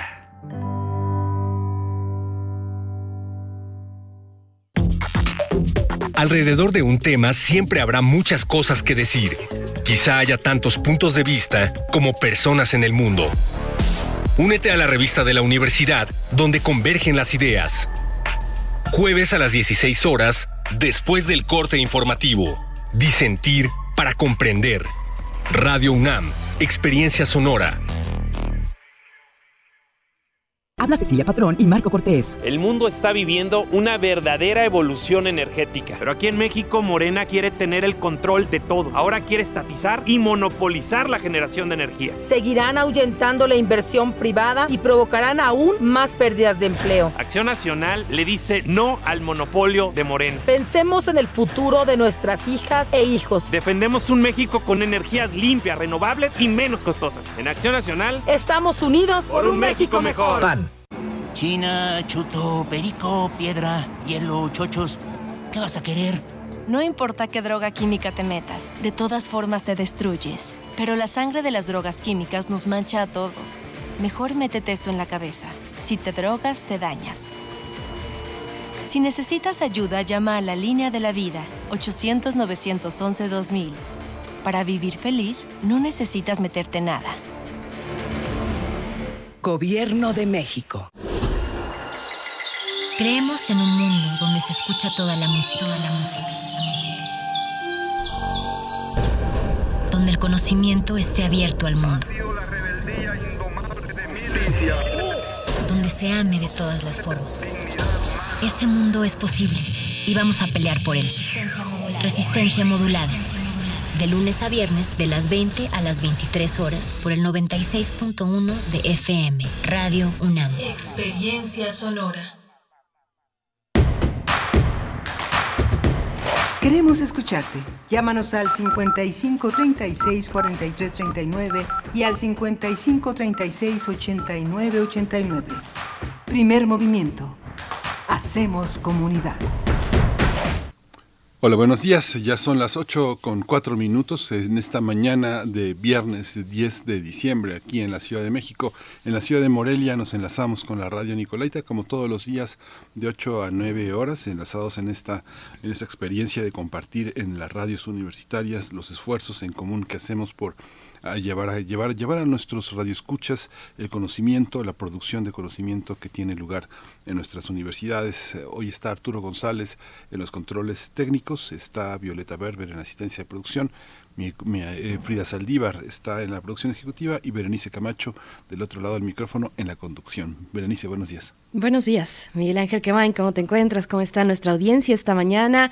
La audiencia también de Morelia en Radio Nicolaita. Pues ya no sé si alcanzan a escuchar, pero de fondo aquí donde yo me encuentro al menos, pues ya empiezan a sonar los cohetes para el festejo del, del Día de la Virgen de Guadalupe, que va a durar pues todo el fin de semana. Así es que bueno, va a ser un fin de semana ruidoso, escandaloso en, en, pues en todo el país prácticamente y más allá, pero particularmente en el país, en los eh, que, que, pues eh, se dan cita en este festejo, en este ritual para la Virgen de Guadalupe, fundamental para, para, para nosotros en este país. Pues bueno, vamos también a, saludar, me gustaría saludar a quienes están en redes sociales. Cuéntenos cómo va su viernes, cómo amanecen este ya 10 de diciembre. Mirko Zun nos da los buenos días por acá, Alfonso de Alba Arcos también, además que siempre nos envía algunas eh, imágenes, algunas postales muy bonitas para darnos los buenos días. Y bueno, Alfonso de Alba Arcos, nuestro ciclista Radio Escucha, está por acá David Castillo Pérez también dice, gracias a quien pidió la canción de Pink Floyd, Money. Hoy se abrió con un rolón, dice David Castillo Pérez. Eh, Link Min, sobre la charla que acabamos de tener con Yael Weiss acerca de su más reciente publicación de cuentos, Las Cicadas, en Elefante Editorial, dice Link Min, eh, soy gray asexual, y entonces a veces me cuesta ver la importancia que se le da al sexo. Sin embargo, está muy interesante lo que están hablando. Flechador del Sol nos dice, un viernes más, agradezco la compañía de sus voces y la divulgación que nos ofrecen en palabras de Kemain, el México profundo tiene el recuerdo de Carmen Salinas, actriz que mostraban eh, que mostraban la oportunidad y necesidad de una mejor educación para todos los mexicanos. Selene Velázquez desde el norte del país, desde mm, eh, Monterrey, nos dice qué buena entrevista a Yael y qué buena manera de comenzar el viernes. Oscar Isidro, buenos días en el traslado para dejar a mi hijo a la escuela. Primer movimiento es una excelente compañía. A veces quisiera detenerme en cada semáforo para tomar apuntes o registrar a una autora magnífica como hoy. Habla de Yael Baez, es magnífica y es muy querida además por nosotros en este equipo. Así es que, mm, bueno, Mario Navarrete Real también nos manda saludos a Primer Movimiento y a todos los que tienen cuenta de Twitter de Radio UNAM. Pues bueno, muchas gracias Mario Navarrete y vamos a tener una hora por delante muy interesante, Miguel Ángel. Sí, vamos a tener la presencia del periodismo, del periodismo del lado B, 10 años de periodismo independiente y la campaña de donación que eh, establece este portal para que lo sostengamos todos, no importa, 50 pesos, 20 pesos, 10 pesos, 100 pesos, eh, 2 millones de pesos. Hay que apoyar el surgimiento de este periodismo porque justamente el periodismo eh, hay una parte que es un negocio, un gran negocio, eh, los espectáculos, lo comercial, pero hay otro que es un periodismo que ayuda a develar, a develar lo que sucede en un país. El aspecto crítico es la, es la, la manera en la que el país crece democráticamente, señalando sus carencias. Vamos a tomar el tema con Aranzazú Ayala. Ella es reportera en el portal Lado B de Puebla, así que bueno, va a ser interesante escuchar sus testimonios.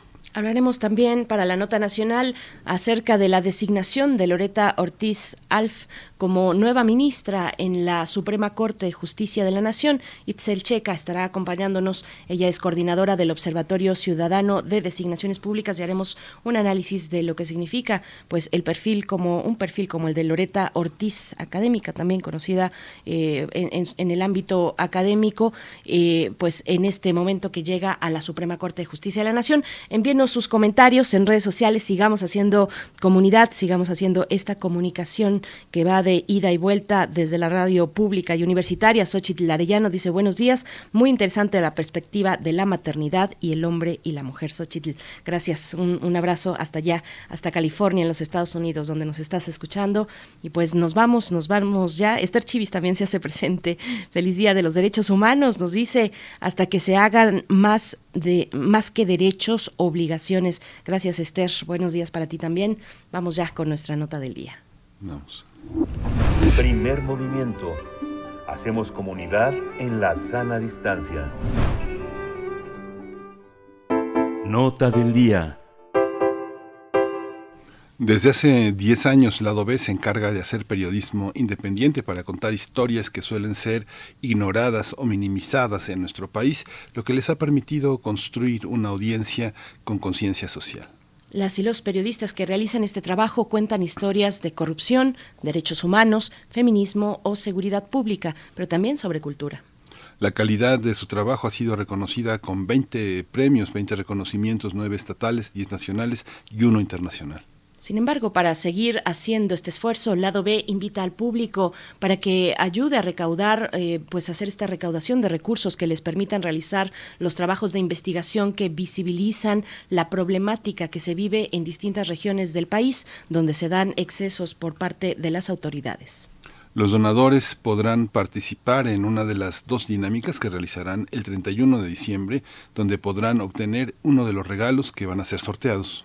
Y bueno, esta mañana vamos a tener una charla sobre la campaña de donación de lado, de, lado B en Puebla y sus 10 años de periodismo independiente en ese estado del país. Y nos acompaña ya en la línea Aranzazu Ayala, reportera del portal Lado B de Puebla. ¿Cómo estás, Aranzazu Ayala? Bienvenida a Primer Movimiento una vez más y con esta posibilidad de acercarnos, de generar conciencia sobre cuánto necesitamos un periodismo independiente en México. Aranzazú, buenos días. Buenos días, pues un gusto saludarles eh, y, y, ahora con un tema más alegre, ¿no? eh, para platicarles de nuestra campaña y sobre, pues sobre cómo, cómo vivimos los medios independientes. Y bueno, esta, esta campaña no es la primera campaña de fondeo que hacemos, hemos hecho ya, ya varias eh, y justamente pues, pues apostando a, estos nuevos modelos de sostenibilidad y financiamiento eh, que apelan, digamos, directamente también a la audiencia, a quienes nos leen, a quienes nos escuchan, a quienes eh, creen que nuestros contenidos son útiles, son buenos. eh, para pedirles que también de alguna manera pues se sumen, nos ayuden eh, a poder seguir haciendo periodismo independiente. Eh, digo, no es la única la única vía de financiamiento que tenemos, ¿no? En lado B creemos mucho en la transparencia y tenemos todas nuestras vías de financiamiento en la página, ¿no? Tenemos ahí los los contratos que tenemos los subimos a, nuestro sitio. Entonces es apelar mucho pues a la transparencia, sobre todo a que se sepa la audiencia de dónde están, están en los recursos y pues también, ¿no? Desde el inicio, el lado B eh, cree en ser un medio independiente, en no depender de ninguna autoridad económicamente, porque eso nos da libertad para tener, eh, pues para no tener más de una línea editorial eh, que la dicte ningún ningún poder, ente de gobierno, ¿no? Eh, o, dependencia, ¿no? Es decir, lo que hacemos, de lo que hablamos, eh, no no responde a un interés eh, privado, ¿no? Ni, ni de gobierno. Entonces, bueno, desde el principio es como una de las máximas, ¿no? Con las que nace la OVE hace ya 10 años, momento en el que en Puebla pues no había eh, prácticamente medios independientes, ¿no? No había este periodismo ahora que vemos muchos medios, ¿no? Digitales, medios más pequeños que cubren eh, notas distintas, que no van con la agenda oficial. En ese momento pues la Adobe empezó a abrir camino, ahora eh, pues ya con una década recorrida vemos otros medios que están eh, también haciendo este periodismo, medios que también están apostando a acercarse a las audiencias y hacer esta, este tipo de financiamientos. Entonces, pues bueno, hemos, hemos este, crecido eh, y es, ha sido complicado, ha sido un reto, pero pues aquí seguimos y ahora con nuevamente esta campaña de fondeo en la que buscamos que sea una de nuestras vías de financiamiento justamente lo que aporte a nuestras audiencias. Cuéntanos, Aranzazú, ¿cómo ha sido, cómo han sido estos 10 años? Eh, les tocó, digamos, eh, el fin del sexenio de Calderón, la bonanza para la prensa, los millones y millones de dólares invertidos en que la prensa este, elogiara los peinados, los vestidos de la pareja presidencial. Y bueno, este sexenio que López Obrador ha agitado de una manera muy fuerte las aguas, haciendo que mucha parte de la población distinga entre el periodismo comprado, el periodismo independiente y el periodismo no reconocido.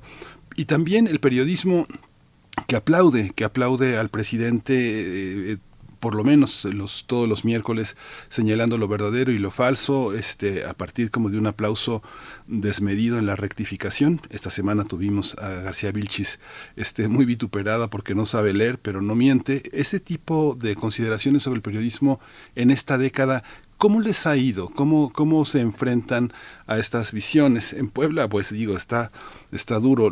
el periodismo en los estados ha, sido muy difícil, pero cuéntanos un poco, ¿cómo lo ven? ¿Cómo se ven ustedes mismos frente a todo este momento que ha atravesado sexenalmente el periodismo?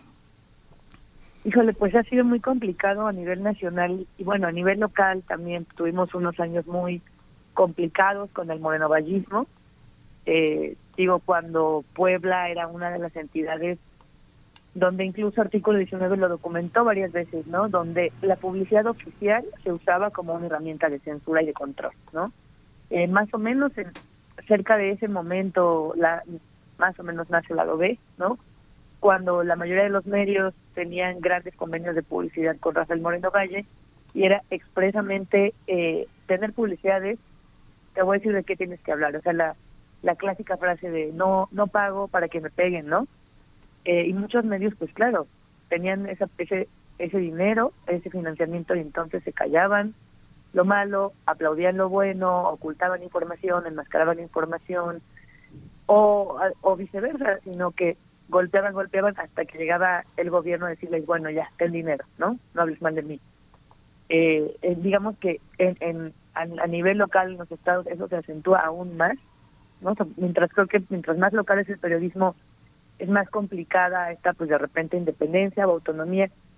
Eh, así lo vemos y, claro que atraviesa, el periodismo un momento muy complejo en el sentido de que ahora si hablas mal estás en contra y si hablas bien ya te vendiste, ¿no? Eh, y lo que lo que busca el periodismo pues independiente o alternativo es decir, no estamos a favor en contra, estamos diciendo esto pasó, estamos mostrando con hechos algo y ya será la audiencia la que haga el juicio de valor de si esto fue está bien, si esto está mal, ¿no? Es decir, dar la información con hechos, ¿no? Dar herramientas para que eh, quienes nos leen o nos escuchan tomen la, una decisión, ¿no? No es decir, estamos a favor o en contra, pero pues ahora el discurso es cada vez más polarizante, ¿no?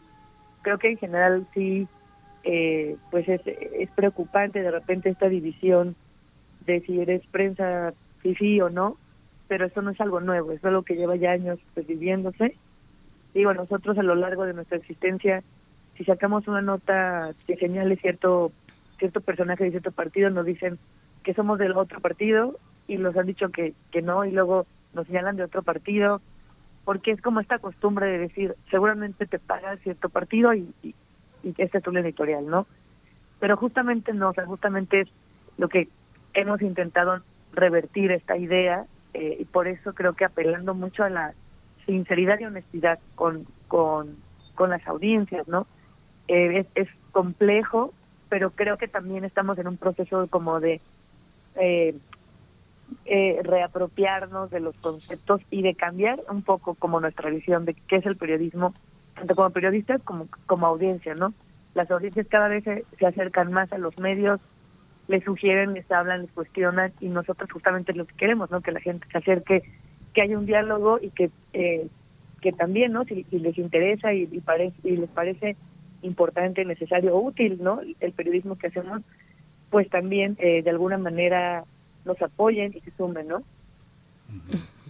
Aranzazú Ayala, eh, yo quiero preguntarte con quién sí camina lado B, eh, cuáles son esas alianzas con otros medios. Eh, pienso, por ejemplo, por supuesto, en, proyectos asociados como la red de periodistas de a pie, donde hay pues grandes periodistas y reporteros eh, con, mucha valía como el, y con mucho valor también, como el mismo Ernesto Aroche, por supuesto, Daniela Rea, ¿no? Daniela Pastrana, Alberto Nájar y, y, otros jóvenes como, como tú misma, Arturo Contreras, pienso también que, que lo tuvimos hace pocos días hablando de, de, la victoria del pueblo de Choco eh, frente a la Torre Mítica, por ejemplo. ¿Con quién camina? ¿Del lado de quién? ¿Con quién se refleja este proyecto periodístico de, de investigación independiente, Aranzazú? Sí, pues, eh, como mencionaba, somos parte de la red de periodistas de a pie y como parte de la red también tenemos un proyecto que se llama Alianza de Medios y somos, eh, me parece que 10 por ahora, 10 medios locales de varios estados del país están medios de Sinaloa, de Oaxaca, de Guerrero, de Chihuahua, eh, de Ciudad de México, eh, que cada uno, digamos, tenemos agendas locales, eh, de Jalisco también, agendas locales, agendas, digamos, eh, propias, no la agenda del día a día necesariamente, no la agenda oficial, sino una agenda enfocada a derechos humanos, ¿no? A, a hablar de las víctimas, víctimas indirectas, de la violencia, hablar de temas de género, de comunidad LGBT más, entonces somos varios medios que tenemos como que esta idea, esta visión de periodismo independiente, de periodismo libre. Eh, esta alianza de medios, pues lo que hacemos eh, también es compartir contenido. O nosotros, como les decía, somos un medio local, sin embargo tenemos contenido nacional y tenemos contenido nacional, pues gracias a estas alianzas que compartimos, ¿no? Eh, también pues cabe destacar que todo el contenido que tenemos en la Adobe tiene licencia Creative Commons, esto es que cualquier persona lo puede retomar solamente dándole crédito, ¿no? Porque creemos justo eso, ¿no? Que lo que hacemos y la información debe ser para todas y todos, se puede, se debe compartir, debe salir, se debe difundir. Entonces, eh, todos los medios, digamos, aliados, pues también estamos en ese, tenemos esa misma idea, esa misma visión. Y bueno, lado B también tenemos eh, desde hace tiempo varias alianzas con radios comunitarias de, de todo el estado de Puebla. Eh, compartimos igual contenido, hemos hecho cosas en común, hemos hecho cápsulas, a veces toman nuestras notas y las pasan a formato de radio, la traducen a, a, lenguas originarias. Entonces, bueno, esas son las alianzas eh, que tenemos también y hemos hecho también trabajos colaborativos con otros medios locales. Allá en Puebla somos parte de la iniciativa de Verificado MX y también hicimos una especie de verificado local con otros medios de Puebla, con con eh, poblanerías, con el Popular, con Manatí, con Serendipia, hicimos el detector como un ejercicio de verificación de datos, pero local, ¿no? En el marco de las elecciones que tuvimos eh, para presidencias municipales y diputaciones. Entonces, eso es lo, en lo que creemos, digamos, y lo que buscamos hacer. Eh, creemos mucho en el periodismo colaborativo, en, en las alianzas. Eh, el año pasado también hicimos un, un especial de desaparición en el estado de Puebla, titulado Desaparecer en Puebla, con los colegas de Manatí, y pues bueno, logramos, digamos, llegar mucho más lejos y abarcar mucho más gracias a esta alianza, ¿no? Entonces, eh, con, con, con estos colegas y estas colegas es con, con quienes caminamos, ¿no? Eh, y también, pues claro, caminamos con, con las organizaciones eh, sociales, caminamos con las familias de, de víctimas de violencia. Esas son, digamos, nuestras alianzas y pues en lo que creemos. ¿Cómo, cuál, yo me imagino que en estos 10 años ustedes han estudiado miles de maneras de, de solventar los, las necesidades del periodismo. ¿Cómo se logra hacer un, un, periodismo eh, apoyado, patrocinado? Porque eh, me imagino que ustedes han tenido muchísimos apoyos de una sola vez.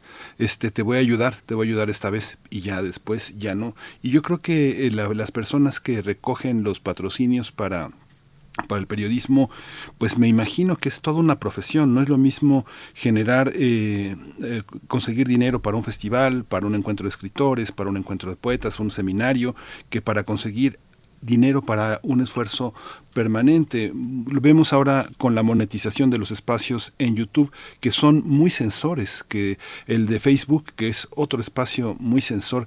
¿Hay salida? ¿Hay otra manera de conseguir dinero de una manera más permanente? Eh, pues ahí, híjole, es que ahí sí es la pregunta del millón, porque creo que es algo que todos los medios independientes eh, constantemente nos estamos preguntando, ¿cómo, ¿cómo lograr la autonomía financiera, la sostenibilidad?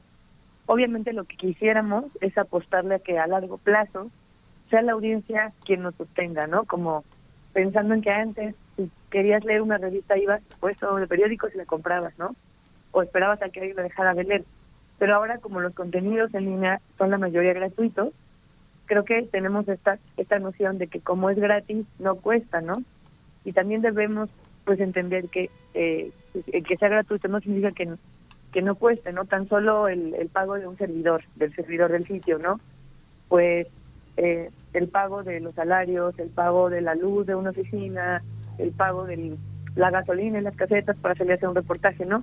Cosas como tan tan sencillas que de repente no las tomamos en cuenta como audiencia porque se nos se nos borra no el, hecho de que sí de que como como está ahí en línea no eh, es gratuito. Entonces eh, lo que hacemos es a veces aplicamos para becas de financiamiento para fondos eh, tenemos algunos convenios publicitarios que están ahí en nuestro sitio también consultoría a veces entre varios medios eh, se hace una unión o una alianza y se baja, ¿no? Un fondo general de apoyo, hay algunas eh, financiadoras que dan, eh, ahora sí, valga la redundancia, financiamiento por uno o dos años, hay otras que por proyectos específicos.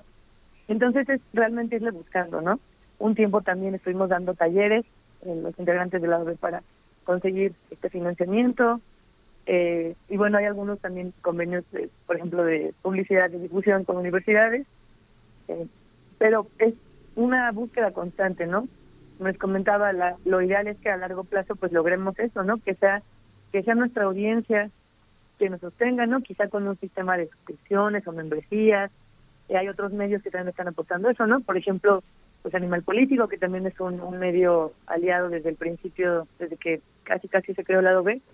Eh, ellos tienen su sistema de membresías permanentes, ¿no? De amigos de animal también la apuestan a que sea otra otra vía de ingreso y pues bueno es eh, es una búsqueda constante eh, justamente para no depender de que un gobierno dé dinero o no y luego ese gobierno pueda eh, sentirse con el derecho de controlar la línea editorial por por estar dando dinero no entonces son varias varias vías de financiamiento varias formas pero pues realmente es una es una eh, búsqueda constante y pues también eh, anteriormente antes de la pandemia hacíamos cenas anuales no también para juntar fondos ahora pues no se puede con la pandemia.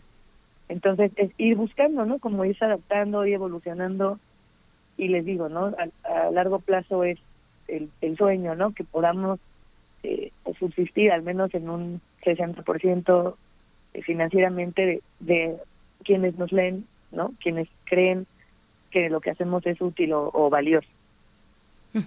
Aranzazú, y también les hemos visto, por ejemplo, ganando reconocimientos por, por su labor, pero hay que sacar la nota diario, eh, hay que sacar la nota diario, pero hay que también eh, hacer proyectos de largo aliento que se nutren en un tiempo más largo, o por ejemplo, atender a convocatorias para seguir creciendo, convocatorias de premios al periodismo u otros proyectos pues que requieren de una planeación, una planeación y una serie de recursos pues enfocados con cierta autonomía frente, frente a la nota diaria.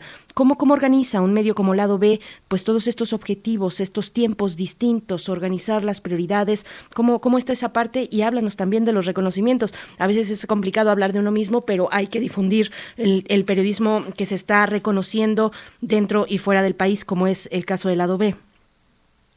Eh, sí, pues eh, con el tema de la nota diaria, bueno, eh, generalmente no, no hacíamos notas desde el día hasta que llegó la pandemia, ¿no? Eh, también pues obviamente nos enfocamos a dar información útil sobre, sobre la pandemia. Ahora también en Puebla el gobernador da una rueda de prensa diaria, la mañanera local. Entonces, pues bueno, en la mañanera local siempre, eh, al menos lo que se habla eh, últimamente son las cifras de vacunación y, perdón, las cifras de contagios y los puntos de vacunación. Entonces, en ese sentido, hacemos nota diaria informando de dónde se va a vacunar la gente, eh, dónde se pueden ir, como datos generales útiles, ¿no? Un poco un servicio más informativo. Entonces, una persona es la que hace esta nota, esta nota diaria y ahí nos vamos dividiendo, ¿no? Eh, durante mucho tiempo fuimos muy pocas personas.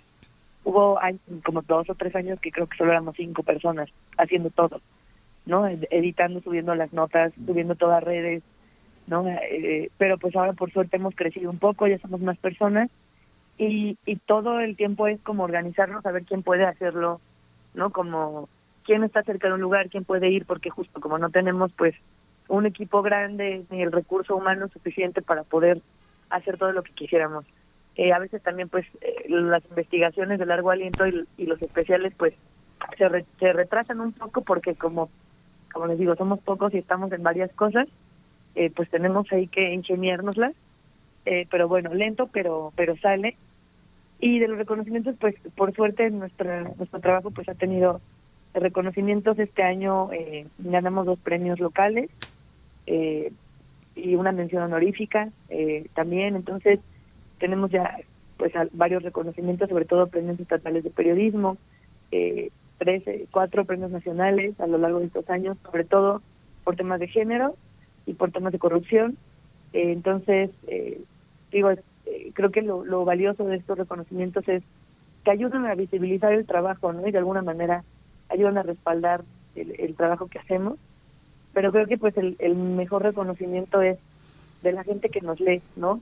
Es decir, el tener la confianza de la audiencia, el cariño de nuestros lectores, lectoras, que digan gracias por la nota que hicieron o su nota me ayudó, tu nota fue útil o gracias por acompañarnos, eh, porque lo que hacemos, eh, sobre todo pues con, con temas de, de, violencia en general, no solamente sacamos una nota, sino que hacemos un pues un seguimiento, un acompañamiento, hay temas incluso que durante años no estamos ahí pendientes, entonces eh, pues también poder hacer este periodismo independiente, distinto, respetuoso, con enfoque de género, de derechos humanos, nos da la posibilidad pues también de acercarnos a, a, la sociedad de, de, otra manera, ¿no? Entonces creo que, bueno, en ese sentido ahí también sería un, un reconocimiento que, que pues a todas y a todos los integrantes del equipo nos, nos enorgullece bastante. Sí, Aranzazú, eh, dinos eh, un poco, orientanos cómo, cómo apoyar. Ya hablaste de que son múltiples las posibilidades, así que bueno, quien nos escucha, no solo, no solo de dinero se trata, sino de generar servicios profesionales para ustedes. Son, pueden dar asesoría, pueden dar cursos, pueden participar en seminarios, pueden hacer eh, series de, de, trabajos de investigación acompañados con alguna otra institución y darles un, una, una forma periodística o comprometerse a apoyar un año de trabajo o becar a un periodista de ustedes para que haga un trabajo en torno a salud reproductiva, feminismo, este, infancias. Hay muchos territorios en los que un periodista del lado B puede ser eh, apoyado, no solamente el proyecto en total, sino a uno de sus miembros. Cuéntanos cómo le hacemos para, para acercarnos, dónde depositamos, cómo nos acercamos a ustedes. Claro, pues primero que nada en, en nuestra campaña ahorita de fondeo, que nos quedan seis días, todavía estamos lejos de la meta, entendemos que es complicado y pues ha sido un, han sido un par de años muy complicados, ¿no? Para, para todo el mundo, literalmente todo el mundo, pero, pero eh, realmente cualquier cantidad suma, ¿no? 50 pesos, 20 pesos, así hay gente que nos da, nos ha dado 50 pesos y de verdad eso se agradece, ¿no? Eh, y es muy útil para nosotros, de a poquito en poquito, si todas las personas que nos leen y que nos escuchan nos dan su granito de arena, con eso podemos seguir haciendo periodismo. Eh, este año nuestra campaña de fondeo eh, es de 10 años contando historias, porque pues cumplimos apenas en, agosto ya nuestra primer década de existencia con, con mucha dificultad, pero aquí seguimos y queremos seguir más tiempo aquí la, la campaña la pueden buscar en el sitio de donadora.org. Es eh, donadora.org, diagonal campana, diagonal lado, lado B, pero solo con una B, lado, digamos. Así está. Estamos en redes como lado BMX en Twitter, lado B en Facebook, lado B en Instagram. Eh, también tenemos un canal de WhatsApp, tenemos boletines temáticos toda la semana, un, un día eh, cada cada día, digamos, un tema diferente, de feminismo, de corrupción, de ciencia, de resumen semanal y uno como de, de recomendaciones y de qué hacer, ¿no? Este, de parte de todo el equipo. Entonces, eh, ahí, digamos, tenemos varias varios productos, por decirlo así, eh, canales de, de, acercamiento. También, bueno, obviamente está el sitio www.ladobe.com.mx. Entonces, pues ahí nos pueden buscar, acercarse, eh, con sus dudas, con sus propuestas de temas, con sus propuestas de colaboraciones. También siempre estamos abiertas a, a colaborar, a, trabajar en equipo. ¿no? Eh, hemos hecho cosas muy interesantes con, con otros equipos. Eh, bueno, este año también tuvimos la suerte de ganar un financiamiento de la Fundación García Márquez, eh, con el que hicimos un trabajo nacional sobre mujeres y cannabis en México. Hicimos con Radio Abierta de la UAM. Entonces, bueno, ahí estamos haciendo siempre colaboraciones ahí están nuestras redes, se pueden acercar y en la campaña eh, la recompensa, digamos, van a ser, es, es eh, una rifa de tarjetas de, de Amazon eh, entre mil, eh, bueno, que tienen un valor entre mil y cinco mil, tres mil quinientos y cinco mil pesos. Se van a rifar eh, el 31 de diciembre. Entonces, bueno, si se suman a la campaña, se apoyan, pueden ganarse una de estas tarjetas de Amazon. Este año decidimos que esa fuera la recompensa. Otros años damos recompensas, digamos, físicas, ¿no? Libretas, eh, tazas. Pero por el tema de la pandemia pensamos que lo mejor eh, y lo más sencillo para quienes donen es esto, ¿no? Esta rifa y esta, esta recompensa digital, digámoslo así. Entonces, pues bueno, ahí cualquier cantidad pueden apoyar en el sitio. También tenemos ahí en todas nuestras redes infografías que explican eh, los pasos para donar. Eh, entonces estamos, eh, bueno, estamos a seis días de cerrar la campaña. Hemos estado haciendo de igual manera algunos conversatorios digitales sobre temas, eh, temas que cubrimos, no, temas de interés eh, del equipo de la de nuestra audiencia. Y la próxima semana pues cerramos esta campaña con una un conversatorio sobre los retos de la movilidad en, Puebla. Y pues bueno, esperamos no que, que esta campaña cierre bien. Entendemos que es les decía, ¿no? Año y época complicada, pero bueno, también ahora sí que, como, como decimos en la Adobe ahorita, eh, pedimos a nuestra audiencia que no nos suelten, ¿no? Si creen que es bueno el periodismo que hacemos, que es útil, pues ahora nosotras necesitamos de, de la audiencia. Por supuesto. Hay que fortalecer esos vínculos entre medios y lectores eh, y, bueno, hay que apoyar al periodismo independiente como el del lado B, que, que, realiza un trabajo pues imprescindible para la sociedad. Así lo hacen ustedes y te agradecemos, Aranzazú Ayala. De nuevo invitamos a la audiencia a que se sume a esta campaña de donación en donadora.org. Mm, ahí van a encontrar en la sección de campañas al lado B con distintos paquetes. Pueden eh, donar, eh, hay distintos montos a, donación con distintas recompensas. Te agradecemos mucho, querida Aranzazu Ayala, y les deseamos lo mejor y ahí estaremos donando también nosotros. Gracias. Muchísimas gracias a ustedes, gusto saludarles y pues bueno, aquí estamos eh, con las puertas abiertas en lado B. Muchas gracias, gracias, mucha suerte. Ahí, como dice Berenice, donaremos. Es, es, hay que predicar con el ejemplo. Así que vamos a ir con música, vamos a escuchar de Lila Downs, La Llorona, para Jorge Morán en este viernes de complacencias.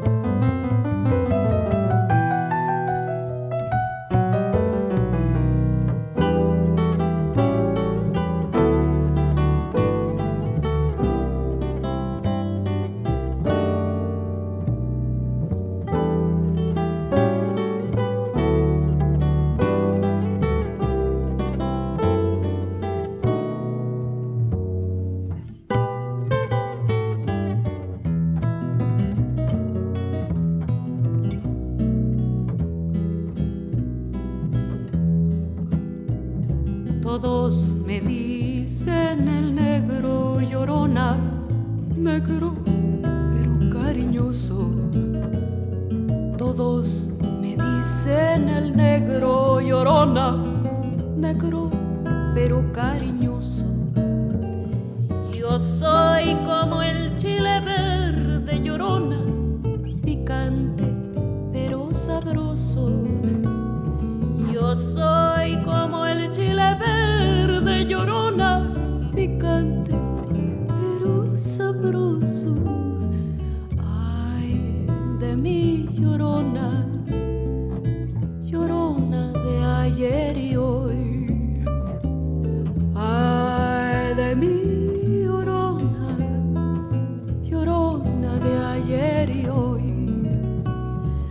Ayer maravilla fui orona y ahora ni sombra soy. Ayer maravilla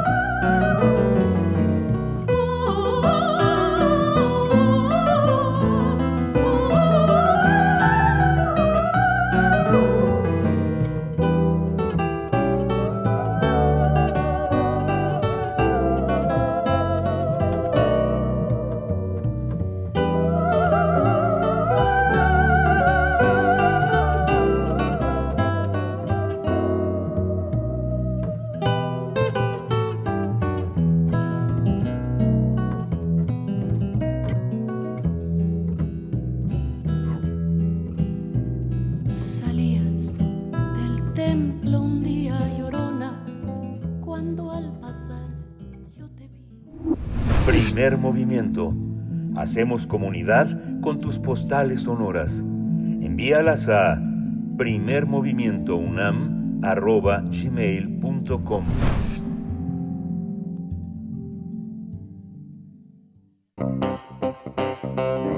Nota Nacional.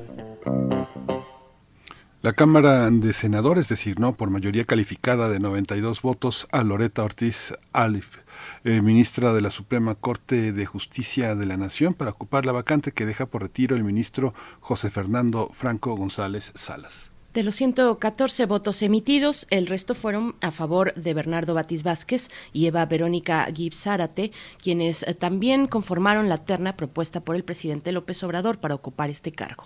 En su comparecencia, Loreta Ortiz ofreció que será una ministra comprometida con la igualdad sustantiva y la eliminación de la brecha de género dentro del Poder Judicial. Tras obtener la mayoría de votos, eh, abrumadora mayoría, eh, tomó protesta en el Senado.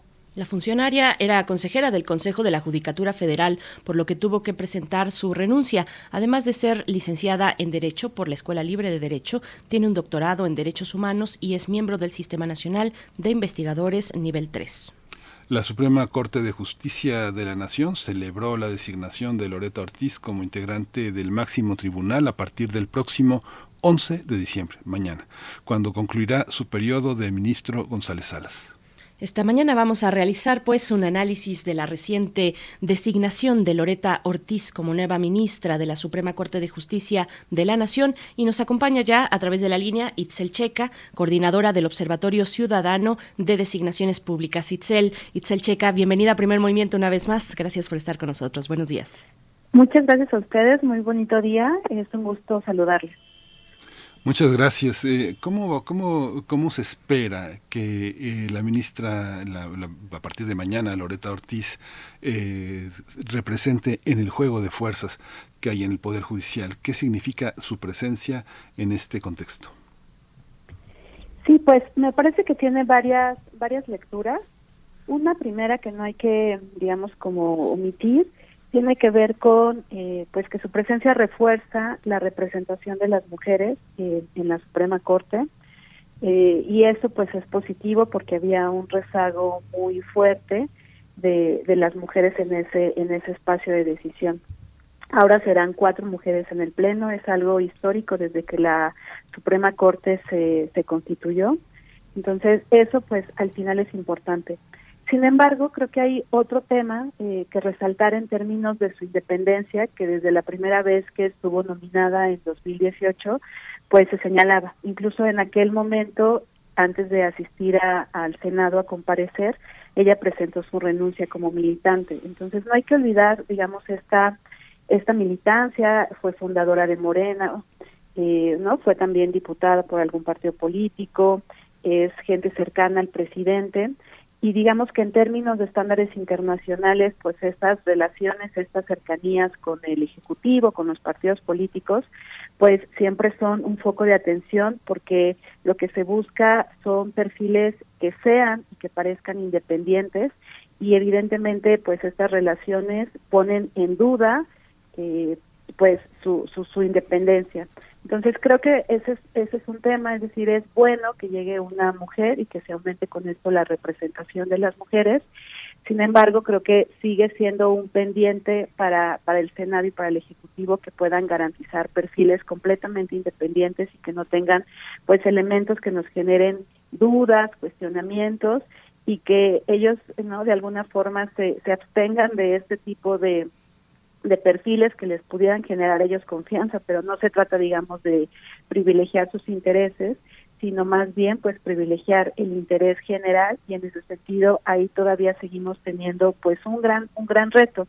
La otra es, eh, me parece que su perfil puede ser interesante, digamos, esta, pues, son suposiciones, eh, pero su perfil puede ser interesante en términos de toda la eh, interpretación que se puede hacer desde el marco de derechos humanos y cómo se van incorporando pues también eh, este marco de derechos, los estándares a todas las resoluciones que pueda hacer este máximo tribunal. Entonces eso puede ser interesante.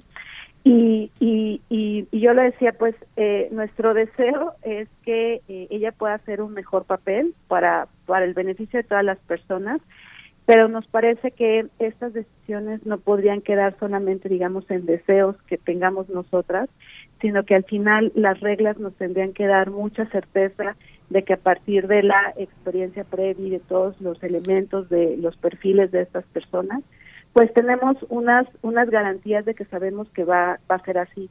Entonces yo diría, pues la moneda está un poco en el aire, digamos, esperamos que haga el mejor papel posible, pero eh, pues en realidad pues vamos a estar a la expectativa y vamos a verlo. Entonces en ese sentido, eh, desde el observatorio tenemos una una valoración y es que nos parece importante y necesario que se vayan eh, repensando las reglas que rigen esos procesos de designación, pero también los requisitos que se establecen para que esas personas accedan a altas responsabilidades públicas. Porque pues lo que vemos es que nuestro marco legal es muy laxo en estos requisitos y que no están construidos o no están diseñados desde criterios de idoneidad es decir, en la Constitución no se habla nada de la independencia, no se habla nada de esos elementos más sustantivos que nos parece que se tendrían que garantizar y que tendrían que ser un filtro para quienes accedan a estas responsabilidades. Y entonces lo que vemos, eh, a este ya es el cuarto, la cuarta designación que sucede en esta administración y de manera desafortunada pues vemos que se van repitiendo muchos eh, muchas prácticas y muchos malos patrones no cada vez son procesos más apresurados incluso si vemos el primer proceso que se dio en esta administración comparándolo con el, el que sucedió eh, ahora en esta decisión de Loreta pues en realidad se van reduciendo los tiempos. Eh, estamos hablando de que en cinco días hábiles se tomó esta decisión que nos parece de la gran relevancia y eh, pues no podía ser así, que no que en cinco días, o sea, parecía que ya era algo eh, decantado, definido previamente y que nada más estaba eh, cumpliendo, un, se estaba haciendo una formalidad y no un ejercicio pues con toda la seriedad. Entonces eso nos llama a la reflexión de que necesitamos pues cambiar estas reglas, modificar el marco legal y repensar estos requisitos en función de qué tipo de perfiles queremos en esas instituciones. Desde Designaciones Públicas, Itzel Checa eh, ya llevan varios años haciendo este trabajo de observatorio y también compartiendo esos parámetros, estos criterios de perfiles de servidores que, llegan a su cargo a través de una designación, como es el caso de las y los ministros de la Suprema Corte de Justicia. ¿Cuáles son esos, esos criterios de idoneidad, esos mm, criterios en el perfil eh, más idóneo para ocupar un cargo? ¿Con qué, em, digamos, con qué raseros se miden? ¿Cómo los han elaborado? Ustedes?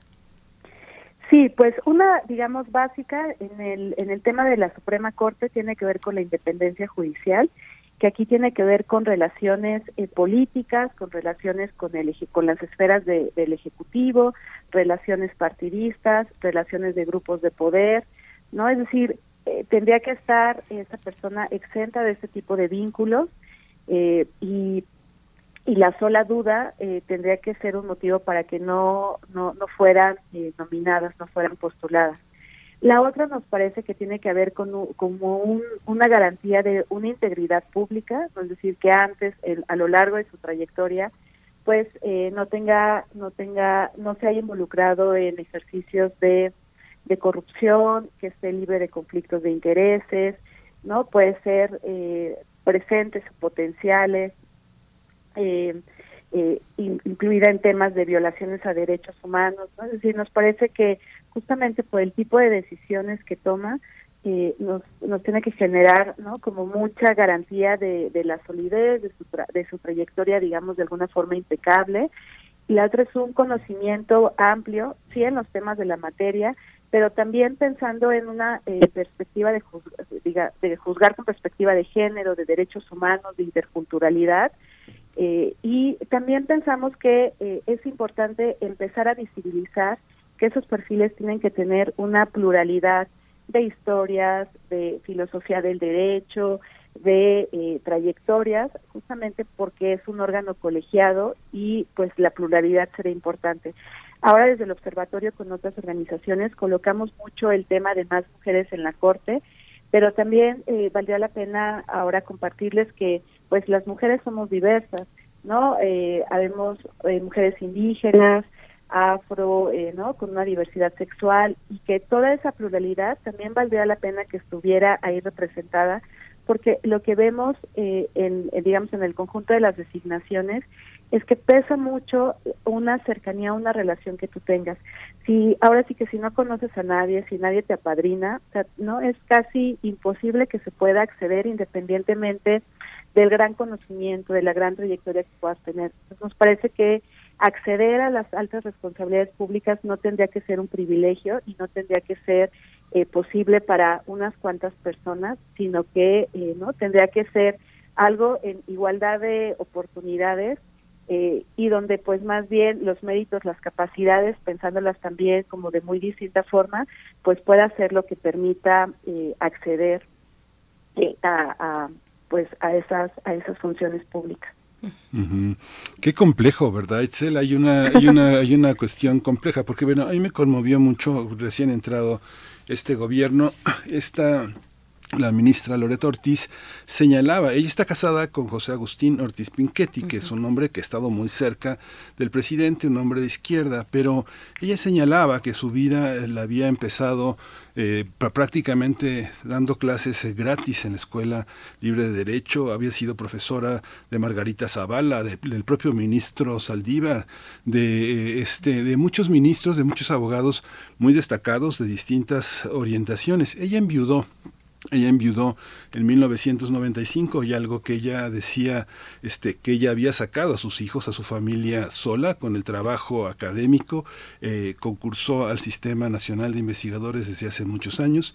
Es una persona, digamos, que se ha hecho este, sola con el apoyo de sus colegas, pero no ha sido, y ella ha insistido mucho en esa parte este, sola. Pero cuando Hablas ahora, Itzel, te escucho de las relaciones, digamos que son múltiples factores que implican este conocerse o tener relaciones o ser recomendado, conflictividad, este capricho, eh, egoísmo. Hay muchas cualidades que hacen que las personas no formen parte. Y en esta perspectiva de la igualdad, tú vas a meter para equilibrar las fuerzas, eh, que es lo que reclama esta oposición eh, prista, panista, perredista, que han sido señaladas por corrupción, por parcialidad, este, por enriquecimiento ilícito. Vas a meter a un equipo de fútbol que siempre ha jugado eh, los partidos con cinco elementos contra 30 elementos. Este, vas a meter personas que metan autogoles. Es esa, la, es esa la, digamos, la, este, la compensación, el juego de poderes, o, o buscas personas que estén con una perspectiva de gobierno que quieran orientar al país hacia donde tú vas como gobierno federal o cómo, o cómo se hace, cómo tendría que ser esa imparcialidad, meter autogoleadores? Pues yo más bien eh, diría que los perfiles tendrían que alejar, estar alejados de cualquier tipo de partido político. Las designaciones se han visto como una forma de eh, incidir en el rumbo que toman las decisiones y pues hay dos, dos líneas en las que podríamos eh, analizarlas. Una, digamos, como un derecho dado, ¿no? Por ponerlo entre comillas, que puede tener el Ejecutivo de nombrar a su equipo y de poner eh, a personas con esas características que tú señalas, ¿no? Y dices, bueno, con alguien que tenga, que comparta la visión, que me asegure que vamos a llevar un proyecto político adelante y hasta cierto punto podría estar eso permitido, pero está como más vinculado pues a las tareas propias del ejecutivo, ¿no? Por eso un poco pues él puede nombrar a su gabinete, a las personas de confianza. Pero yo diría que esta esta premisa no aplicaría igual para organismos que digamos, ¿no? Este es un otro poder de la Unión que pues justamente su papel es poner frenos, eh, no señalar cuando se excede el ejecutivo, el legislativo, marcar la legalidad de nuestras normas. Si tiene un papel sumamente central que no tiene que ver con un proyecto político que tenga un presidente, sino justamente no eh, marcar ahí un control y contrapeso. O también organismos que puedan tener una personalidad jurídica de autonomía, que sus tareas sean pues de regulación, de defensa, yo diría de ponerse al tú por tú con el ejecutivo y generar estos balances. Entonces yo diría que en este grupo, en, en este grupo de instituciones que no son centrales para los controles, para los contrapesos, para la defensa de nuestros derechos, pues en realidad no importa si es afín a un partido político, porque en realidad pensaríamos idealmente que las lógicas son otras, sino que tiene que estar muy en función de, eh, de garantizarnos eh, la, la experiencia en la materia, el conocimiento, la independencia, la autonomía, justamente para que pueda ejercer eh, de mejor manera eh, esta responsabilidad que tienen estas instituciones. Entonces yo diría, pues sí, el Ejecutivo puede nombrar a su equipo y puede eh, privilegiar estas cercanías, pero diría como en, en las instituciones de su competencia, del Ejecutivo, pero las otras, pues en realidad son otras las características pero digamos por el propio sistema de eh, político de México donde hay un presidencialismo muy marcado pues en realidad parece que no ven a los incluso a los otros poderes al legislativo y al judicial como una extensión y yo diría no eso no, no eso no es sano en una democracia y necesitamos cada vez por eso perfiles independientes perfiles que nos generen mucha certeza de que no va a estar inclinando la balanza y que puede haber este no cercanías ideológicas pero no partidistas, no, no algunos compromisos que ya estén atados eh, de manos.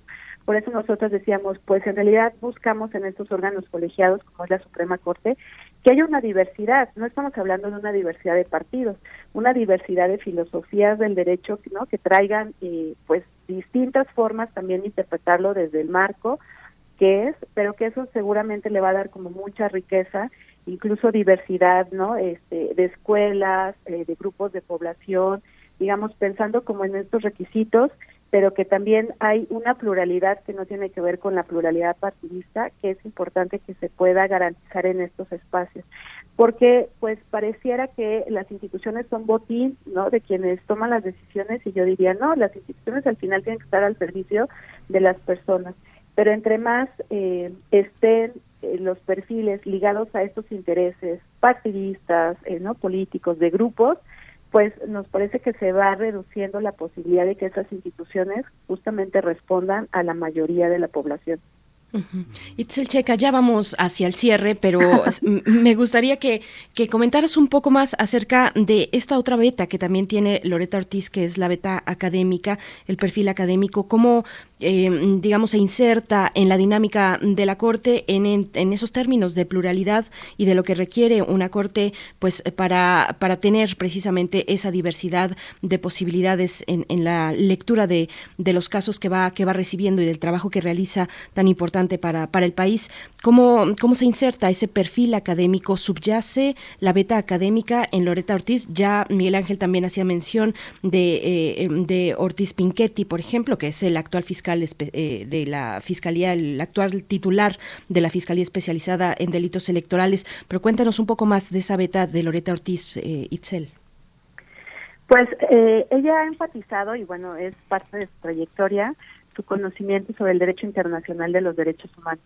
Nos parece que esa es una gran oportunidad porque desde 2011 que tenemos esta reforma constitucional en materia de derechos humanos, pues obliga a todas las instancias de gobierno, a los distintos poderes, a que ese sea el marco. Y ese marco pues implicará que no se ponga eh, en el centro las personas pero también implicará que para las interpretaciones para los análisis para las sentencias que haga la corte pues tome un marco mucho más amplio de todos los, los estándares que nos van a permitir eh, pues ampliar nuestro ejercicio de los derechos. Entonces eso ese ese tema no es menor, me parece que va a ser muy rico, ella lo ha insistido en las distintas comparecencias, en esta última puso un especial énfasis y nos parece que eso puede ser una gran riqueza para el trabajo que va a hacer la Suprema Corte, no que sea, eh, si bien lo ha hecho en varias resoluciones, que ya pueda hacer algo de manera más constante, su trabajo a partir del marco internacional de los derechos humanos. Pues Itzel, te agradecemos muchísimo toda esta, toda esta visión. Es importante contar con un observatorio ciudadano de designaciones públicas, poner en la, poner en la mesa eh, este, este balance que que bien consideras que tiene que ver con las cualidades eh, desarrolladas profesionalmente por la persona y no por sus filiaciones partidistas. Te agradecemos mucho que hayas estado con nosotros. No, la encantada soy yo. Que tenga un buen día. Hasta luego. Gracias.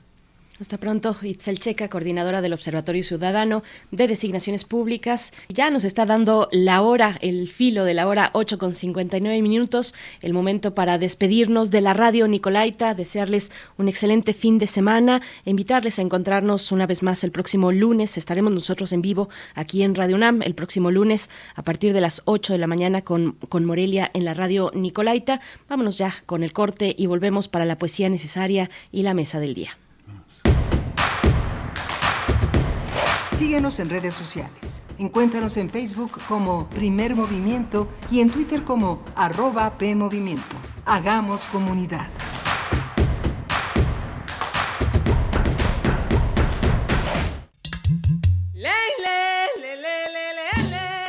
Cada lugar habitado por seres humanos tiene historia y cultura. La música emerge de la tierra como un tipo de planta según el clima. Se alimenta de costumbres, ritos, instrumentos, sensaciones y pensamientos. ¿Quieres escuchar los sonidos de la Tierra? Iniciemos el camino sin brújula. Todos los domingos a las 18 horas por Radio UNAM. Conoce al mundo por su música. Radio UNAM. Experiencia sonora.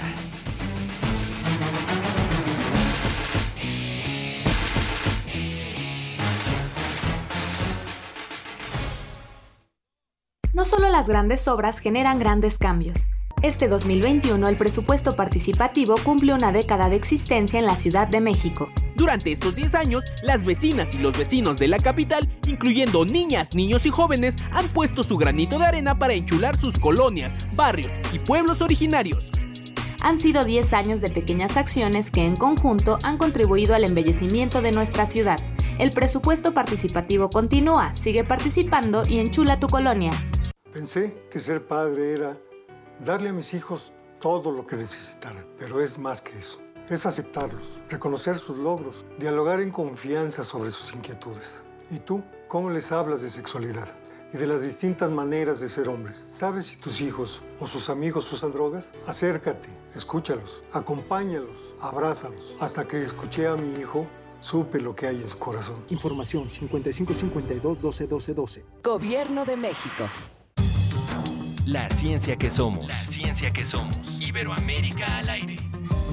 Descubre la ciencia que está presente en tu día a día a través de cápsulas, reportajes, entrevistas y reportes en vivo. Viernes de 10 a 11 por el 96.1 FM. La ciencia que somos. Iberoamérica al aire. Una coproducción de Radio UNAM y las direcciones de divulgación de la ciencia y de las humanidades. Hola, soy Ezequiel Seidenberg y estoy en descargacultura.unam. Novedades. De la escritora Isabel Zapata, compartimos una selección de su obra. Desmontar la biblioteca de mamá fue la verdadera cremación de su cuerpo. Para prender el fuego, mis hermanos y yo compramos estampitas redondas de colores y durante varias tardes nos reunimos a pegarlas en los lomos de los libros que deseábamos conservar www.descargacultura.unam.mx. Somos todas las voces. Encuentra la música de primer movimiento día a día en el Spotify de Radio UNAM y agréganos a tus favoritos.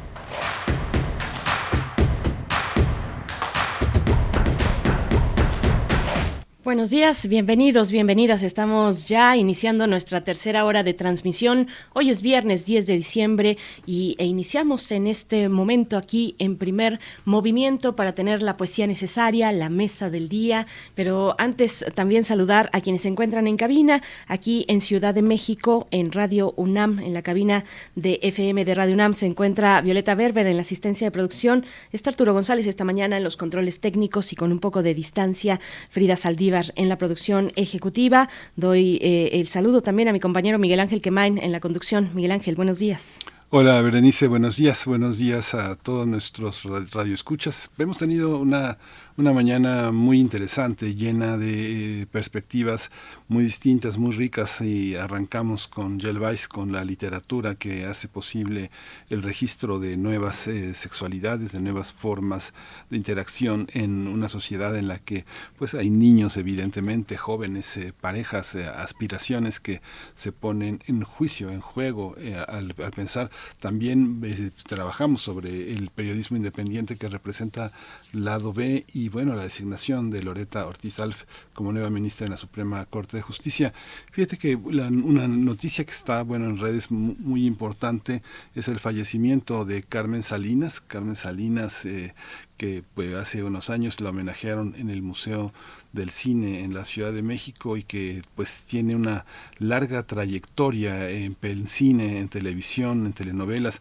Tuvo también una muy desafortunada trayectoria este, política eh, este, como parte de estas grandes figuras de la televisión que de pronto se empoderan representando a la ciudadanía en diputaciones, pues que ofrecía y regalaba, este, condicionaba el PRI para tener eh, caras conocidas en la televisión y bueno, este, eran, eran parte de los soldados del pueblo. Pero Carmen Salinas creo que merece una, una visión, una, una, reflexión sobre el papel que ha jugado en la comedia, en el teatro, en el cine, los personajes que ha encargado, lo que ha representado como mujer, con su con su aspecto, con sus condiciones, con su, con su talento enorme eh, de, una, de una sociedad muy, muy, eh, una, una vida con muchas desventajas. Ella viene de la profunda pobreza, de la marginación, de, la, de las disputas tremendas de un sistema patriarcal durísimo en Coahuila y bueno, este ya se fue Carmen Salinas, vale la pena.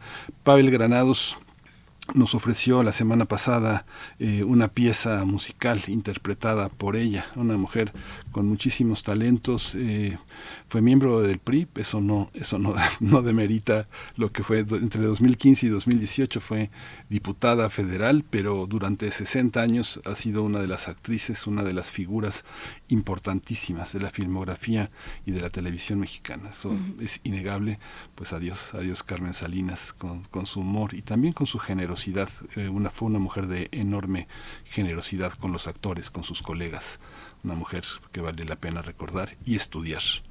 Y de muchísimo arraigo popular también, Carmen Salinas, que hablabas de este paso, eh, eh, bueno, este paso, de esta huella en la cinematografía mexicana, en el trabajo, por ejemplo, con Arturo Ripstein, eh, con, con, El lugar sin límites, en fin, bueno, ustedes pueden comentarnos también esos pues recuerdos y referentes que tengan de esta actriz y artista mexicana, pues que ya se, se ha adelantado, en, se ha anunciado así este fallecimiento, lo anuncia también la Secretaría de Cultura, eh, la actriz y productora Carmen Salinas, quien inició su carrera como imitadora, destacando, eh, destacando por su simpatía y carácter desenfrenado, trabajó en cine, teatro y televisión, convirtiéndose en una personalidad del espectáculo. Así lo reseña la Secretaría de Cultura en sus redes sociales.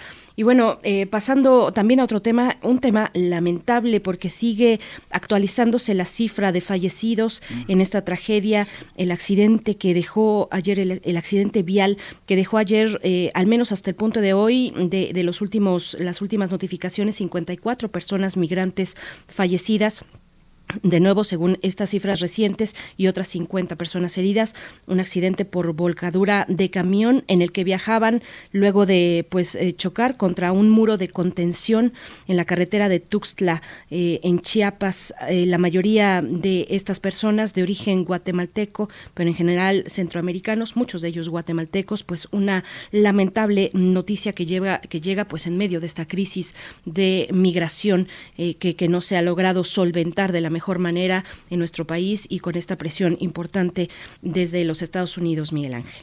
Sí, fue una noticia tremenda. Inevitablemente en Facebook y en las redes sociales circulan cuestiones este, con muchísimo morbo, pero hay otras situaciones en las que este, hay una hay una cuestión hipnótica en ver esta esta tragedia como si viéndola uno pudiera tender la mano ayudar este como si conmoverse fuera posible este hacer algo. Pero sí evidentemente hemos tenido en los últimos 20 años verdaderas tragedias de este tráfico de personas de sin ninguna consideración sin ninguna compasión.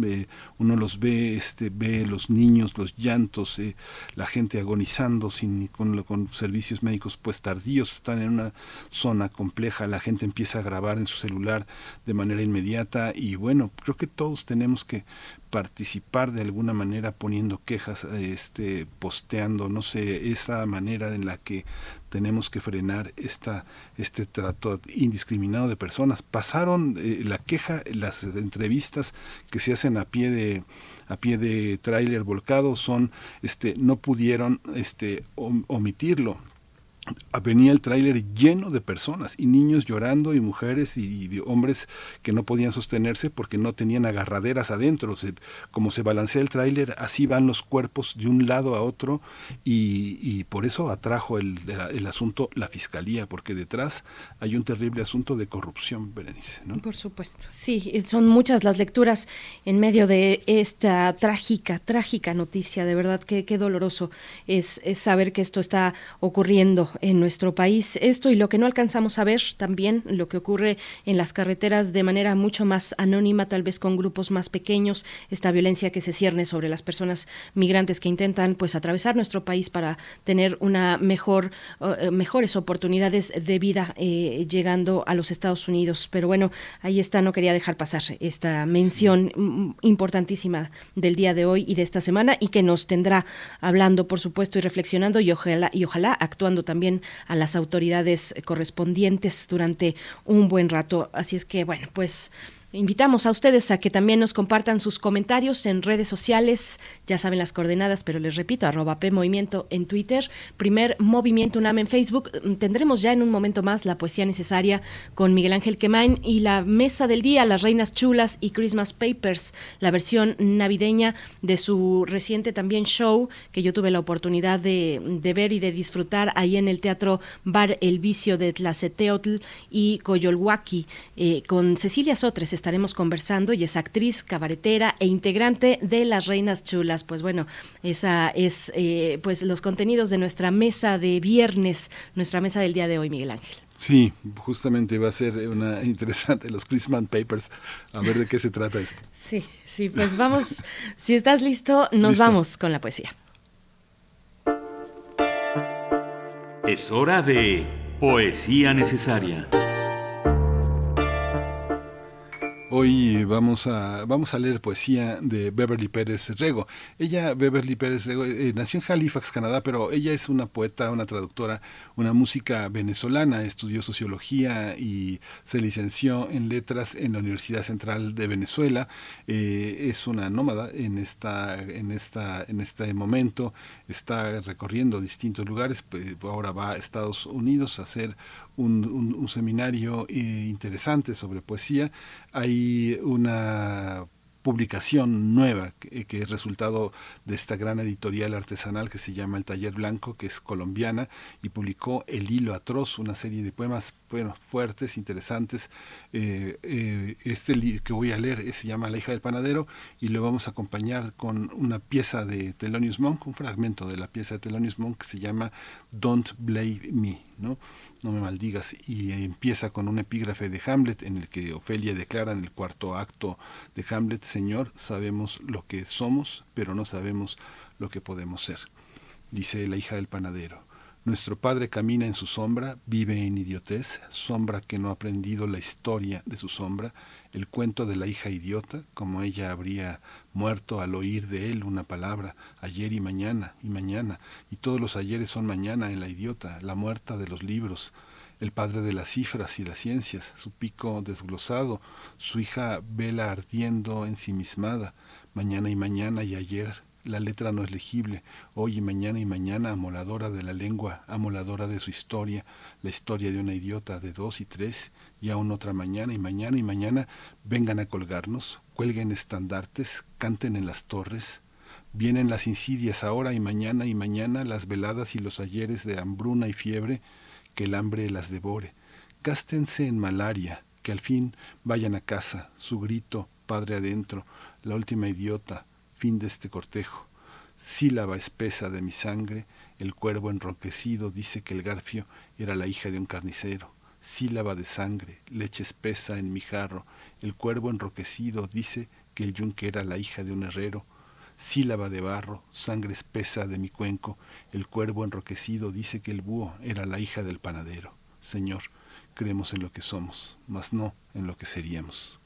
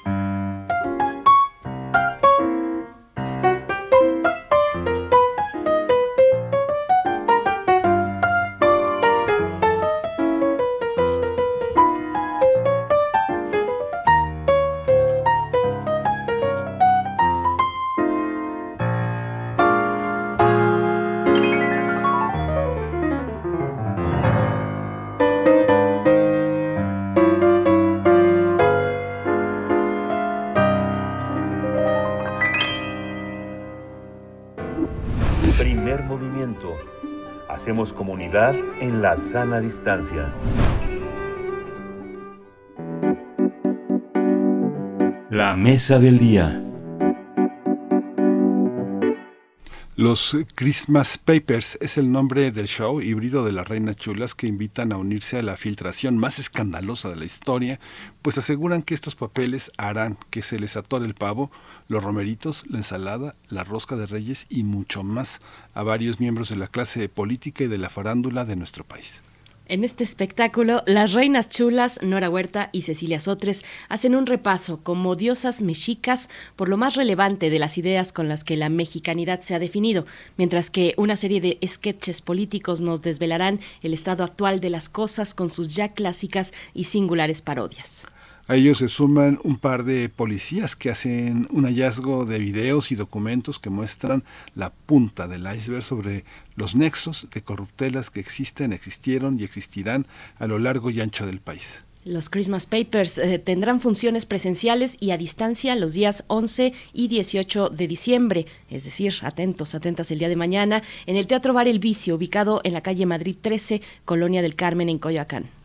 Vamos a conversar con las Reinas Chulas sobre su espectáculo de cabaret eh, Christmas Papers y está ya en la línea Cecilia Sotres, ella es actriz, cabaretera e integrante de las Reinas Chulas. Eh, bienvenida Cecilia Sotres, buenos días.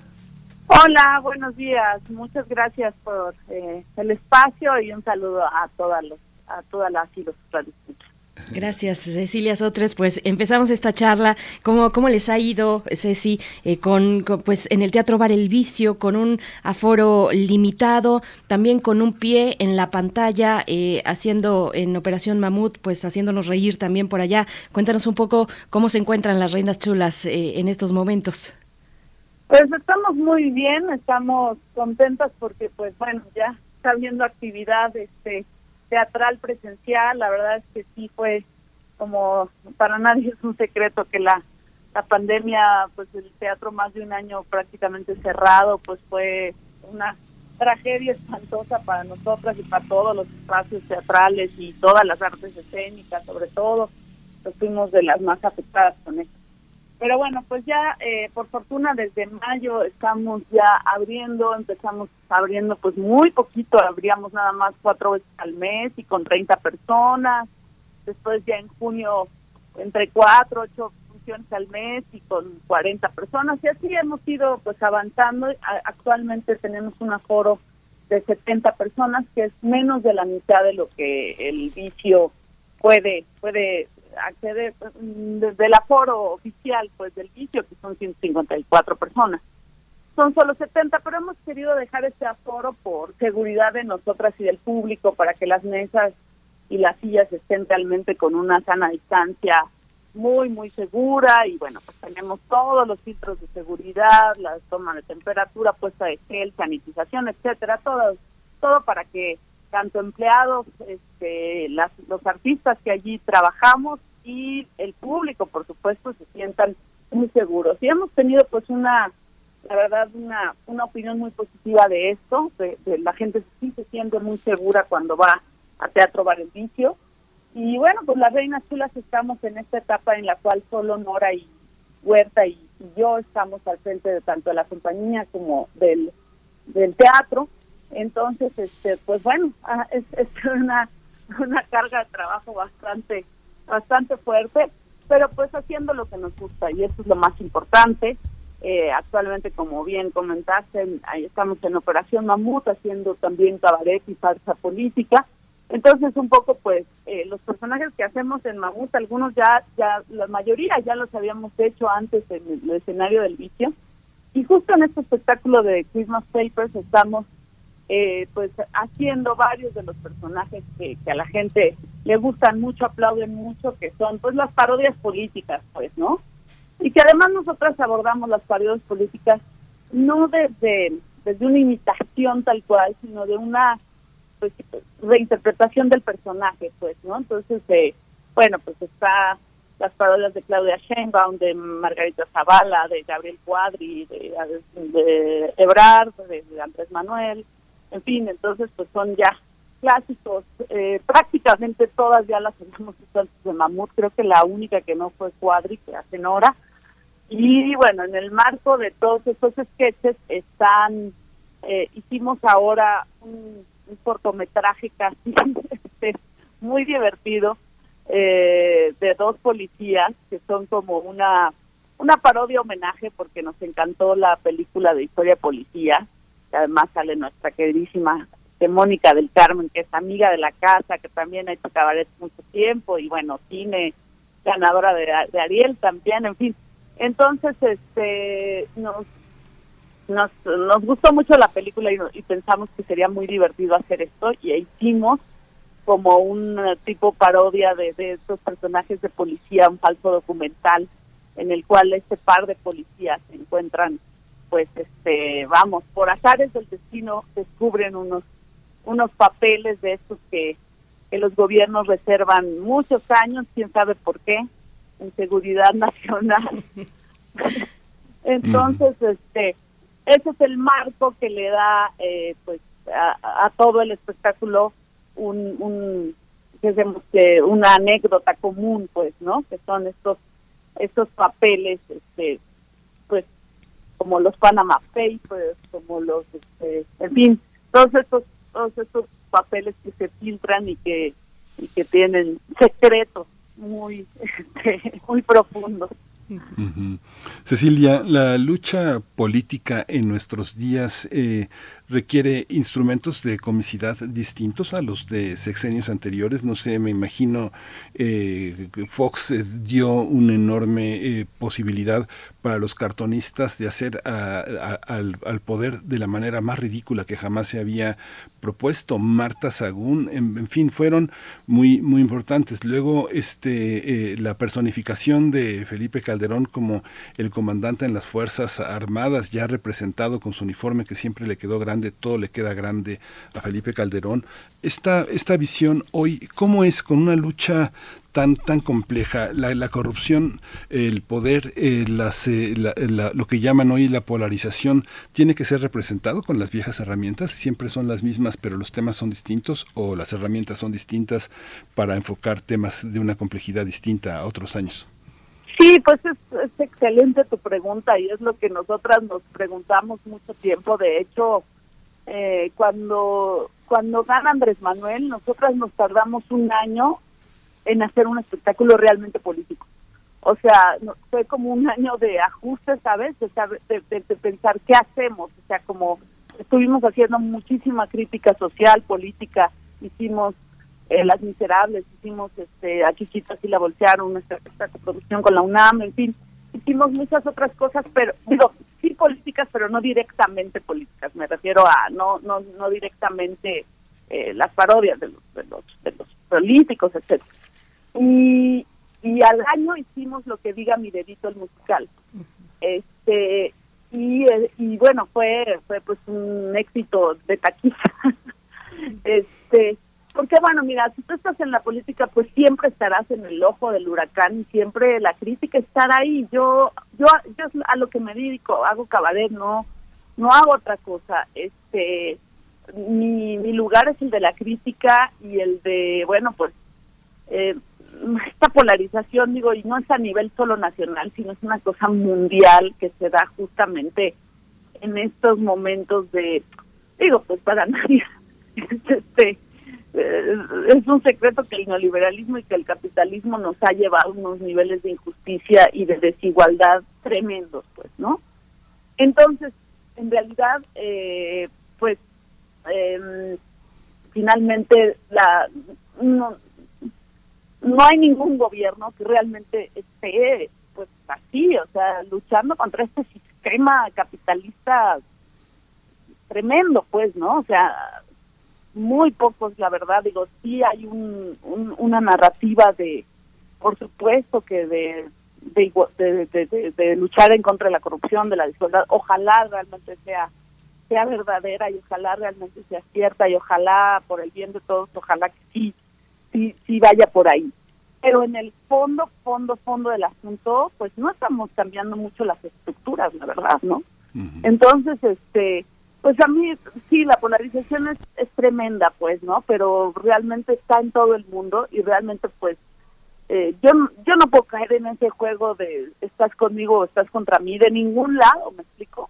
Ahora sí que hay que hay que hay que estar por encima de eso si haces este género que además este pues es un género que nuestra abuela y nuestra eh, madre es la carpa y de la revista mexicana, ¿no? Que la revista mexicana era eh, la carpa sobrevivió a la revolución mexicana, ¿no? Porque cuando estaban los villistas hablaban mal de lo, en el público hablaban mal de los zapatistas y cuando estaban los zapatistas en el público hablaban mal de los villistas para sobrevivir para que no los mataran a los actores y a las a las a, los intérpretes y a los escritores que, hacían los sketches políticos, ¿no?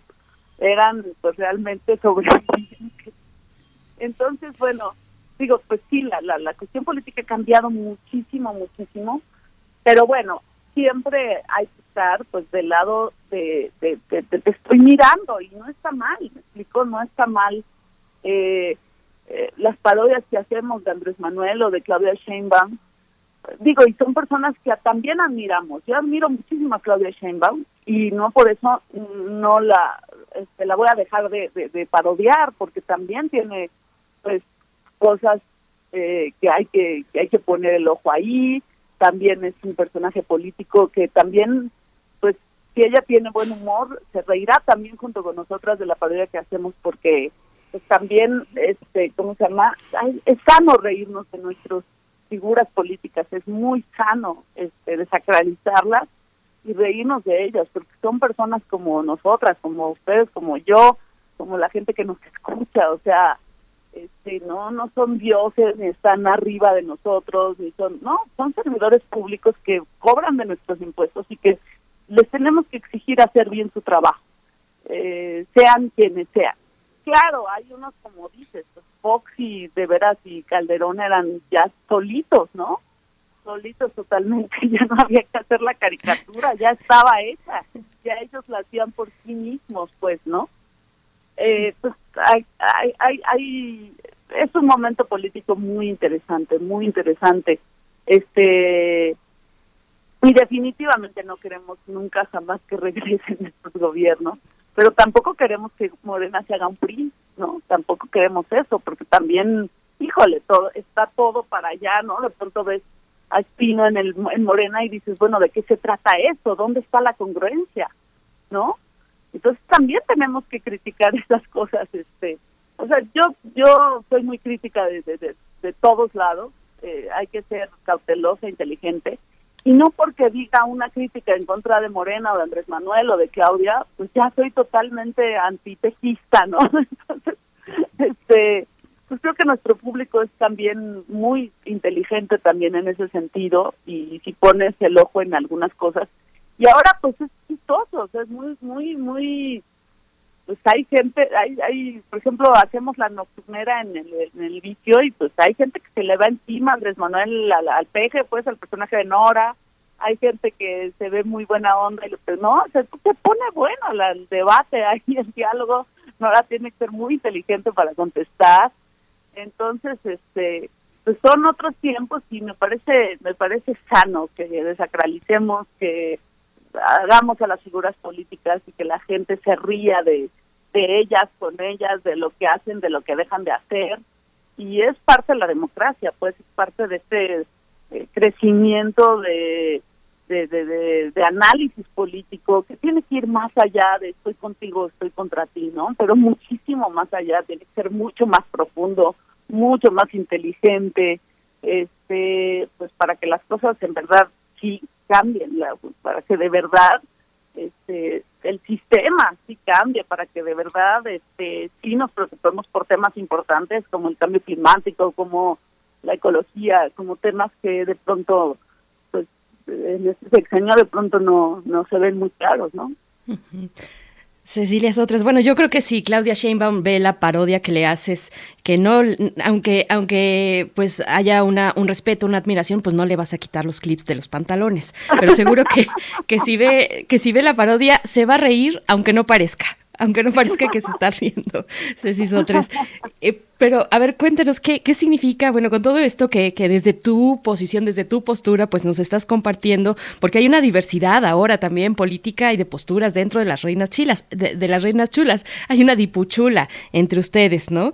Que eh, así se llama Ana Francis Moore, ahora como diputada en el Congreso de la Ciudad de México, pues se han de dar unos muy buenos debates al interior entre ustedes. Cuéntanos un poco cómo ha sido, cómo ha sido también sostener entre Nora Huerta y tú, Ceci Sotres, eh, pues eh, el show, el espectáculo está Ana Francis eh, como diputada, ¿dónde está Marisol Gacé? Cuéntanos un poco de esto, cómo se ha reformulado también la dinámica de equipo. Sí, no, bueno, justamente por eso es lo que les comentaba, que ahorita solo estamos Nora y yo trabajando, porque no puede ser juez y parte. Marisol y, y, Ana no pueden ser, no pueden hacer cabalera ahorita desde mi punto de vista, pues, ¿no? Porque no pueden ser jueces y partes. No puedes pertenecer a, un, a un lado de la situación y criticar pues globalmente todo, ¿no? Entonces, en este momento solo solo estamos trabajando en la compañía y en el teatro Nora y yo. Esa es la la y está muy bien, digo, finalmente eh, hicimos una una despedida en Teatro de la Ciudad con este con nuestro espectáculo pues uno de los más icónicos de la banda Las Recodas en, en Teatro de la Ciudad y esa fue pues la despedida, dijésemos, no sabemos qué va a pasar, no sabemos qué va a pasar en en tres años si ellas quieran continuar ahí o si quieran regresar a los escenarios y, no sé, no sabemos. Pero lo que sí sabemos es que siempre hemos sido cuatro mujeres que pues que cada quien hace lo que se le pega la gana y lo que lo hace, la que la hace feliz. Entonces, bueno, pues si a Ana y a Marisol ahorita eso las está haciendo felices y están haciendo un buen trabajo, pues eh, yo les, como siempre, les deseamos la mejor de las suertes y que lo hagan muy bien y que nos representen realmente este y que y que bueno pues creo que pueden hacer un, un, buen trabajo en el sentido de que pues hay muchas activistas que pasan a ser parte de la política porque piensan que adentro pueden hacer un mejor cambio y hay quienes sí sí lo logran. Eh, ojalá que este este sea el caso. Y por nuestro lado pues bueno yo te puedo hablar personalmente yo jamás en la vida iría por ahí porque no es algo que se me antoje no es algo que este para lo cual yo estoy hecha yo estoy hecha para bueno a mí lo que me gusta es este lado no el, cabaret la crítica este escribir actuar en fin de, este lado eh, eh, estoy y así estoy feliz entonces este y eso además pues me da una libertad inmensa no una libertad absoluta e, e inmensa entonces, bueno, pues ahorita lo que lo que está pasando es que cada uno está donde quiera estar y eso siempre lo hemos defendido y, luchado por ello y nos hace muy felices como como personas, como amigas, como compañeras de vida porque nos conocemos desde hace casi 30 años. Este y y bueno, ya de hecho ya había habido momentos en los cuales una de nosotras se iba seis meses, se iba un, un rato a estudiar, a viajar, a hacer otros proyectos y la gente no se enteraba de eso porque no lo anunciábamos con bombo y platillo pero bueno en esta ocasión pues sí fue la mitad de la compañía la que, que se fue a otro lado y la cual no pues no puede hacer ahorita lo que no lo que Nora y yo estamos haciendo no entonces este pues realmente ahorita estamos eh, Nora y yo no entonces eh, pues no hay mucha no hay mucha discusión porque ella y yo coincidimos bastante en nuestras posturas este y, y, siempre estamos, siempre hemos estado, Nora y yo, bastante, bastante eh, pues sincronizadas en, la manera de ver eh, pues es la política, el mundo, etcétera. Entonces ahorita pues coincidió que, que nos quedamos ella y yo y que pues coincidimos bastante, entonces realmente este digo de pronto sí en algunas cositas, ¿no? Tenemos que ponernos de acuerdo y, y así, y, y Ana y Marisol pues están haciendo lo que les corresponde, eh, las vemos poco realmente, entonces eh, pues es una una pausa constructiva porque pues cada cada uno está creciendo donde tiene que crecer y pues no sabemos qué va a pasar si en tres años regresan, si no regresan, si una regresa y otra no.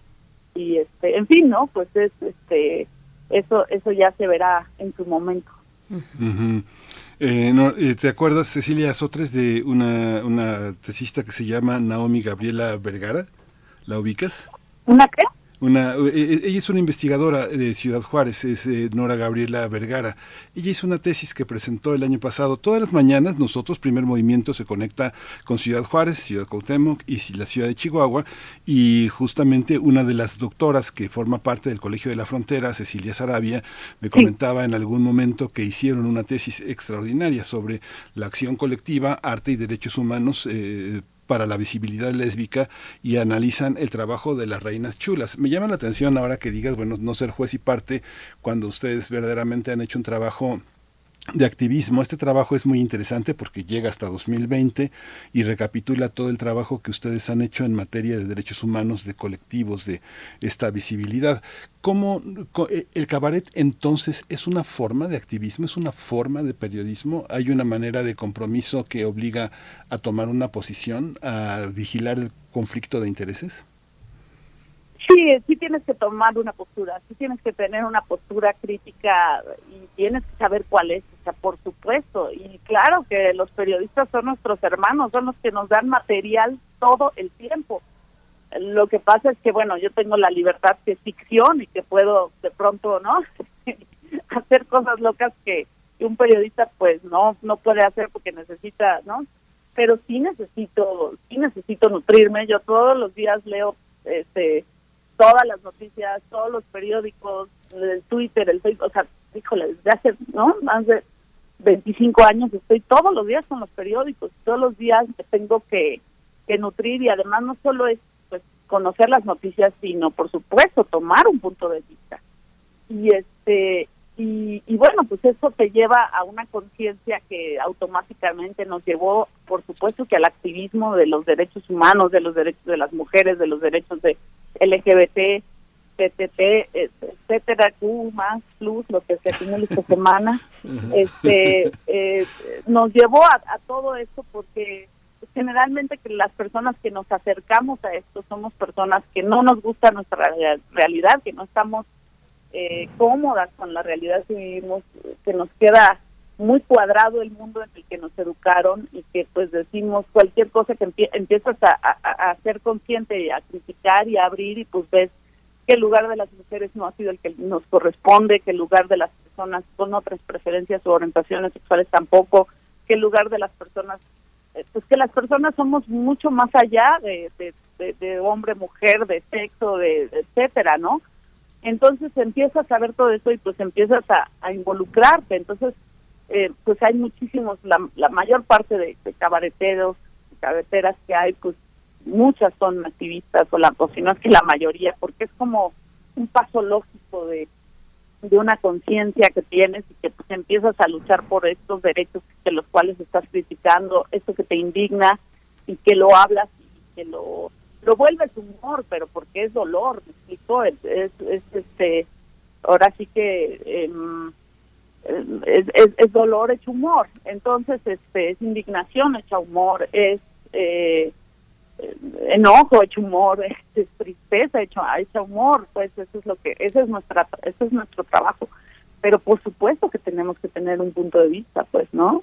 Este, de hecho, pues yo que doy tantas clases, ese es el el, el, el, el, palito es uno del cabaret, ¿no? ¿Cuál es tu punto de vista? ¿Qué piensas de esta realidad?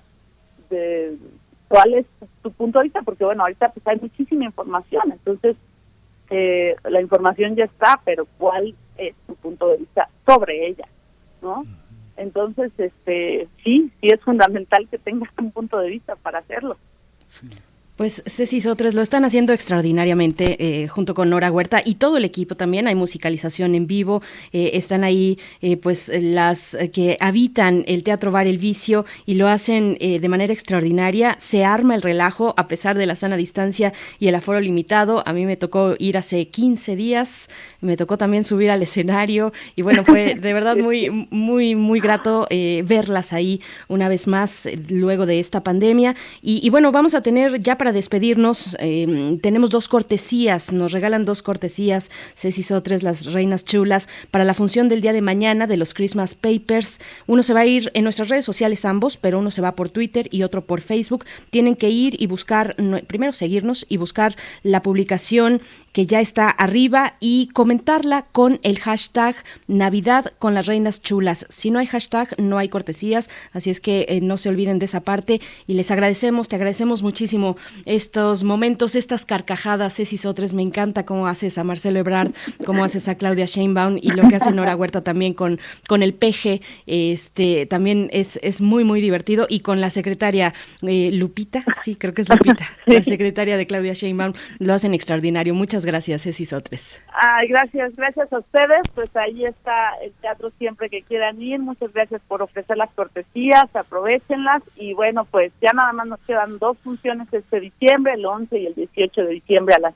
7 de la noche y pues muy felices fiestas, que venga un 2022 este pues mucho mucho mejor que este y que y que la pasen muy muy bien. Muchos abrazos y, y cariño.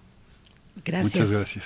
Ceci Sotres, igualmente para ustedes, para las Reinas Chulas y para todo el equipo del Teatro Bar El Vicio en la calle Madrid, número 13, Colonia del Carmen, en Coyoacán, Teatro Bar El Vicio.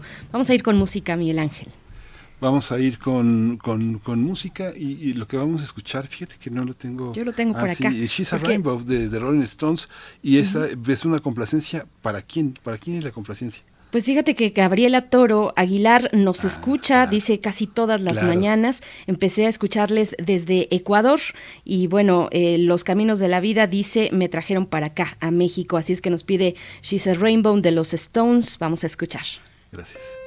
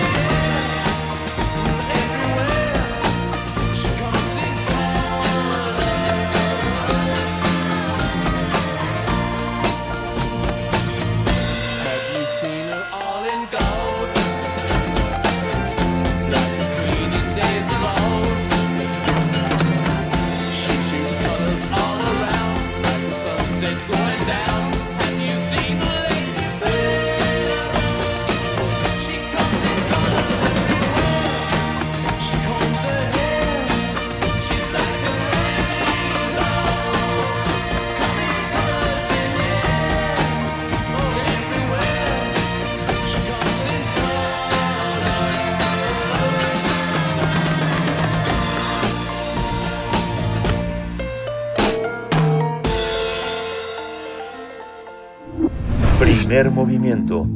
Hacemos comunidad con tus postales sonoras. Envíalas a primermovimientounam.gmail.com La Escuela Nacional de Estudios Superiores Unidad Morelia, la ENES Morelia, cumple 10 años y lo han celebrado con un programa que inició el miércoles y culmina el día de hoy y tenemos como invitado para hacer esta invitación y comentarnos sobre estos festejos al doctor Mario Rodríguez, director de la Escuela Nacional de Estudios Superiores Morelia. Doctor Rodríguez, gracias por estar con nosotros en Primer Movimiento. Bienvenido, buenos días y enhorabuena por este por estos 10 años, esta primera década de muchas del ENES Morelia. Buenos. Muchas gracias, muy buenos días, eh, Berenice, gracias por invitarme a, a este eh, primer movimiento, a este programa. Y sí, en efecto, estamos muy contentos aquí en Morelia porque estamos festejando y celebrando los primeros 10 años de actividades ininterrumpidas de nuestra escuela en esta región. Sí. Doctor eh, Mario Rodríguez Martínez, bueno, usted es un hombre eh, joven, un hombre, un científico, un hombre dedicado a la física, a la astronomía, es doctor en ciencias por la UNAM y bueno, eh, tiene un enorme desafío que al parecer se está cumpliendo de una manera muy rápida con todo y que el programa que presentó para el 2020-2024 tiene nueve puntos estratégicos que son de una enorme complejidad, sobre todo en un estado donde la población estudiantil este, vive en situaciones muy complejas, muy complicadas de violencia, de desigualdad, de pobreza, y, pero al mismo tiempo es uno de los estados de mayor tradición intelectual en México y en América Latina. Cuéntenos un poco cuáles son esos grandes desafíos en este aniversario y, y mirando hacia el 2024 que, que tiene muchos retos, eh, doctor. Sí, claro que sí, este Miguel Ángel, muchas gracias por la por la invitación también. Eh, en efecto, eh, la ENES Morelia tiene grandes eh, desafíos en puerta. Eh, en términos sociales, como usted bien lo indica, eh, pues está están sobre todo a atender esta parte eh, indígena, esta parte eh, pues incluso de género y de varias cosas en la región que eh, pues eh, eh, tienen problemáticas bien específicas y que se atienden desde las licenciaturas que tenemos. Hay que decir aquí y hay que comentar que la escuela, a pesar de, digamos, de tener una, pues una- un periodo muy corto, digamos, de actividades, participa ya en varias, en varias este, licenciaturas que eh, justamente tratan de atender y atienden en, en gran medida problemáticas en los diversos campos del conocimiento, ¿no? Estamos hablando de los químico, eh, físico, eh, matemáticas, estamos en químico-biológicas, eh, en la parte social, por supuesto, también en la región, y eh, justamente en la parte de artes y humanidades en la que también destacamos. Entonces sí hay, hay en cada rubro, en cada una de estas situaciones hay eh, problemáticas bien específicas, bien marcadas, que eh, pues poco a poco se atienden desde la parte de acercamiento con las comunidades, eh, acercamiento con, con la parte eh, que tiene que ver del gobierno para poder atender de manera conjunta y en paralela eh, con programas bien establecidos pues a la población en ese sentido, ¿no? Y desde la parte de difusión y cultura que también estamos obviamente pues eh, agrupándonos con toda la gente del campus aquí, de institutos y centros, para poder brindar pues mejores ofertas en la región. Claro. Doctor Mario Rodríguez, bueno, usted habla, mi compañero le pregunta sobre los retos, yo le pregunto sobre los logros, lo que ha significado pues este camino de 10 años, este camino recorrido, la presencia de la UNAM para las y los jóvenes de Morelia y sus y sus alrededor- alrededores. Cuéntenos un poco de estos logros, de cómo llega a sus 10 años la Inés Morelia. Gracias, Berenice. Pues a, a 10 años yo te puedo decir que la escuela eh, presenta una etapa muy sólida en su, en su eh, presentación, digamos, de eh, licenciaturas. Participamos en 13 licenciaturas eh, en, en estas cuatro áreas del conocimiento eh, de manera presencial y una de manera a distancia. Y participamos también en seis posgrados eh, en las cuatro en los cuatro campos del conocimiento. Ah, hemos eh, graduado a, muchas personas, sobre todo quisiera destacar la parte de posgrados. Eh, por ejemplo, posgrados en estos 10 años eh, se han graduado más de eh, 100, 100 personas, de las cuales eh, alrededor de 30, 30 de ellas son de doctorado en las diversas áreas. Y eso eh, pues habla de un gran de un gran logro porque eh, eh, pues estas personas seguramente aportarán y se incorporarán también en algún momento a la problemática y a resolver varias de las situaciones que tenemos también pues en nuestro país. Sin duda, otro de los logros que también tenemos como parte de la juventud, digamos, en esta escuela, es eh, cuatro laboratorios recientemente certificados eh, por ISO 9001-2015. El año pasado certificamos dos laboratorios nacionales, el Laboratorio Nacional de Materiales Orales y el Laboratorio Nacional de Análisis y Síntesis Ecológica, la NACE y LANMO, y dos laboratorios más que tienen incluso equipos eh, pues únicos prácticamente en toda América Latina. Entonces, eh, consideramos que en esos laboratorios podemos desarrollar no solo investigación, sino también preparar eh, pues cuerpos, digamos, eh, de estudiantes que puedan atender también varias pues varias de las problemáticas exigencias que requieren, digamos, en este momento Michoacán y el país. Y doctor, una, una parte, bueno, festeja también 15 años de la licenciatura en ciencias ambientales, la parte de las ciencias, la parte de lo que tiene que ver con la tierra, en estas áreas que son tan fundamentales para la para la ENES, las áreas que usted menciona en las licenciaturas, las áreas de ciencias físico-matemáticas, las ingenierías, la parte de biología, química y salud, eh, las humanidades y las artes, ¿cómo, cómo qué papel juega la, la escuela en el contexto de, de, protección ambiental, de participación social en, en Michoacán. En, en, algún momento es un sostén de conocimiento, es un sostén ideológico, es un sostén de parte de los jóvenes que forman parte de movimientos activistas por la protección del ambiente y la lucha contra la expoliación eh, indígena y, y, ecológica en Michoacán. ¿Cómo, ¿Cómo participan de esa parte?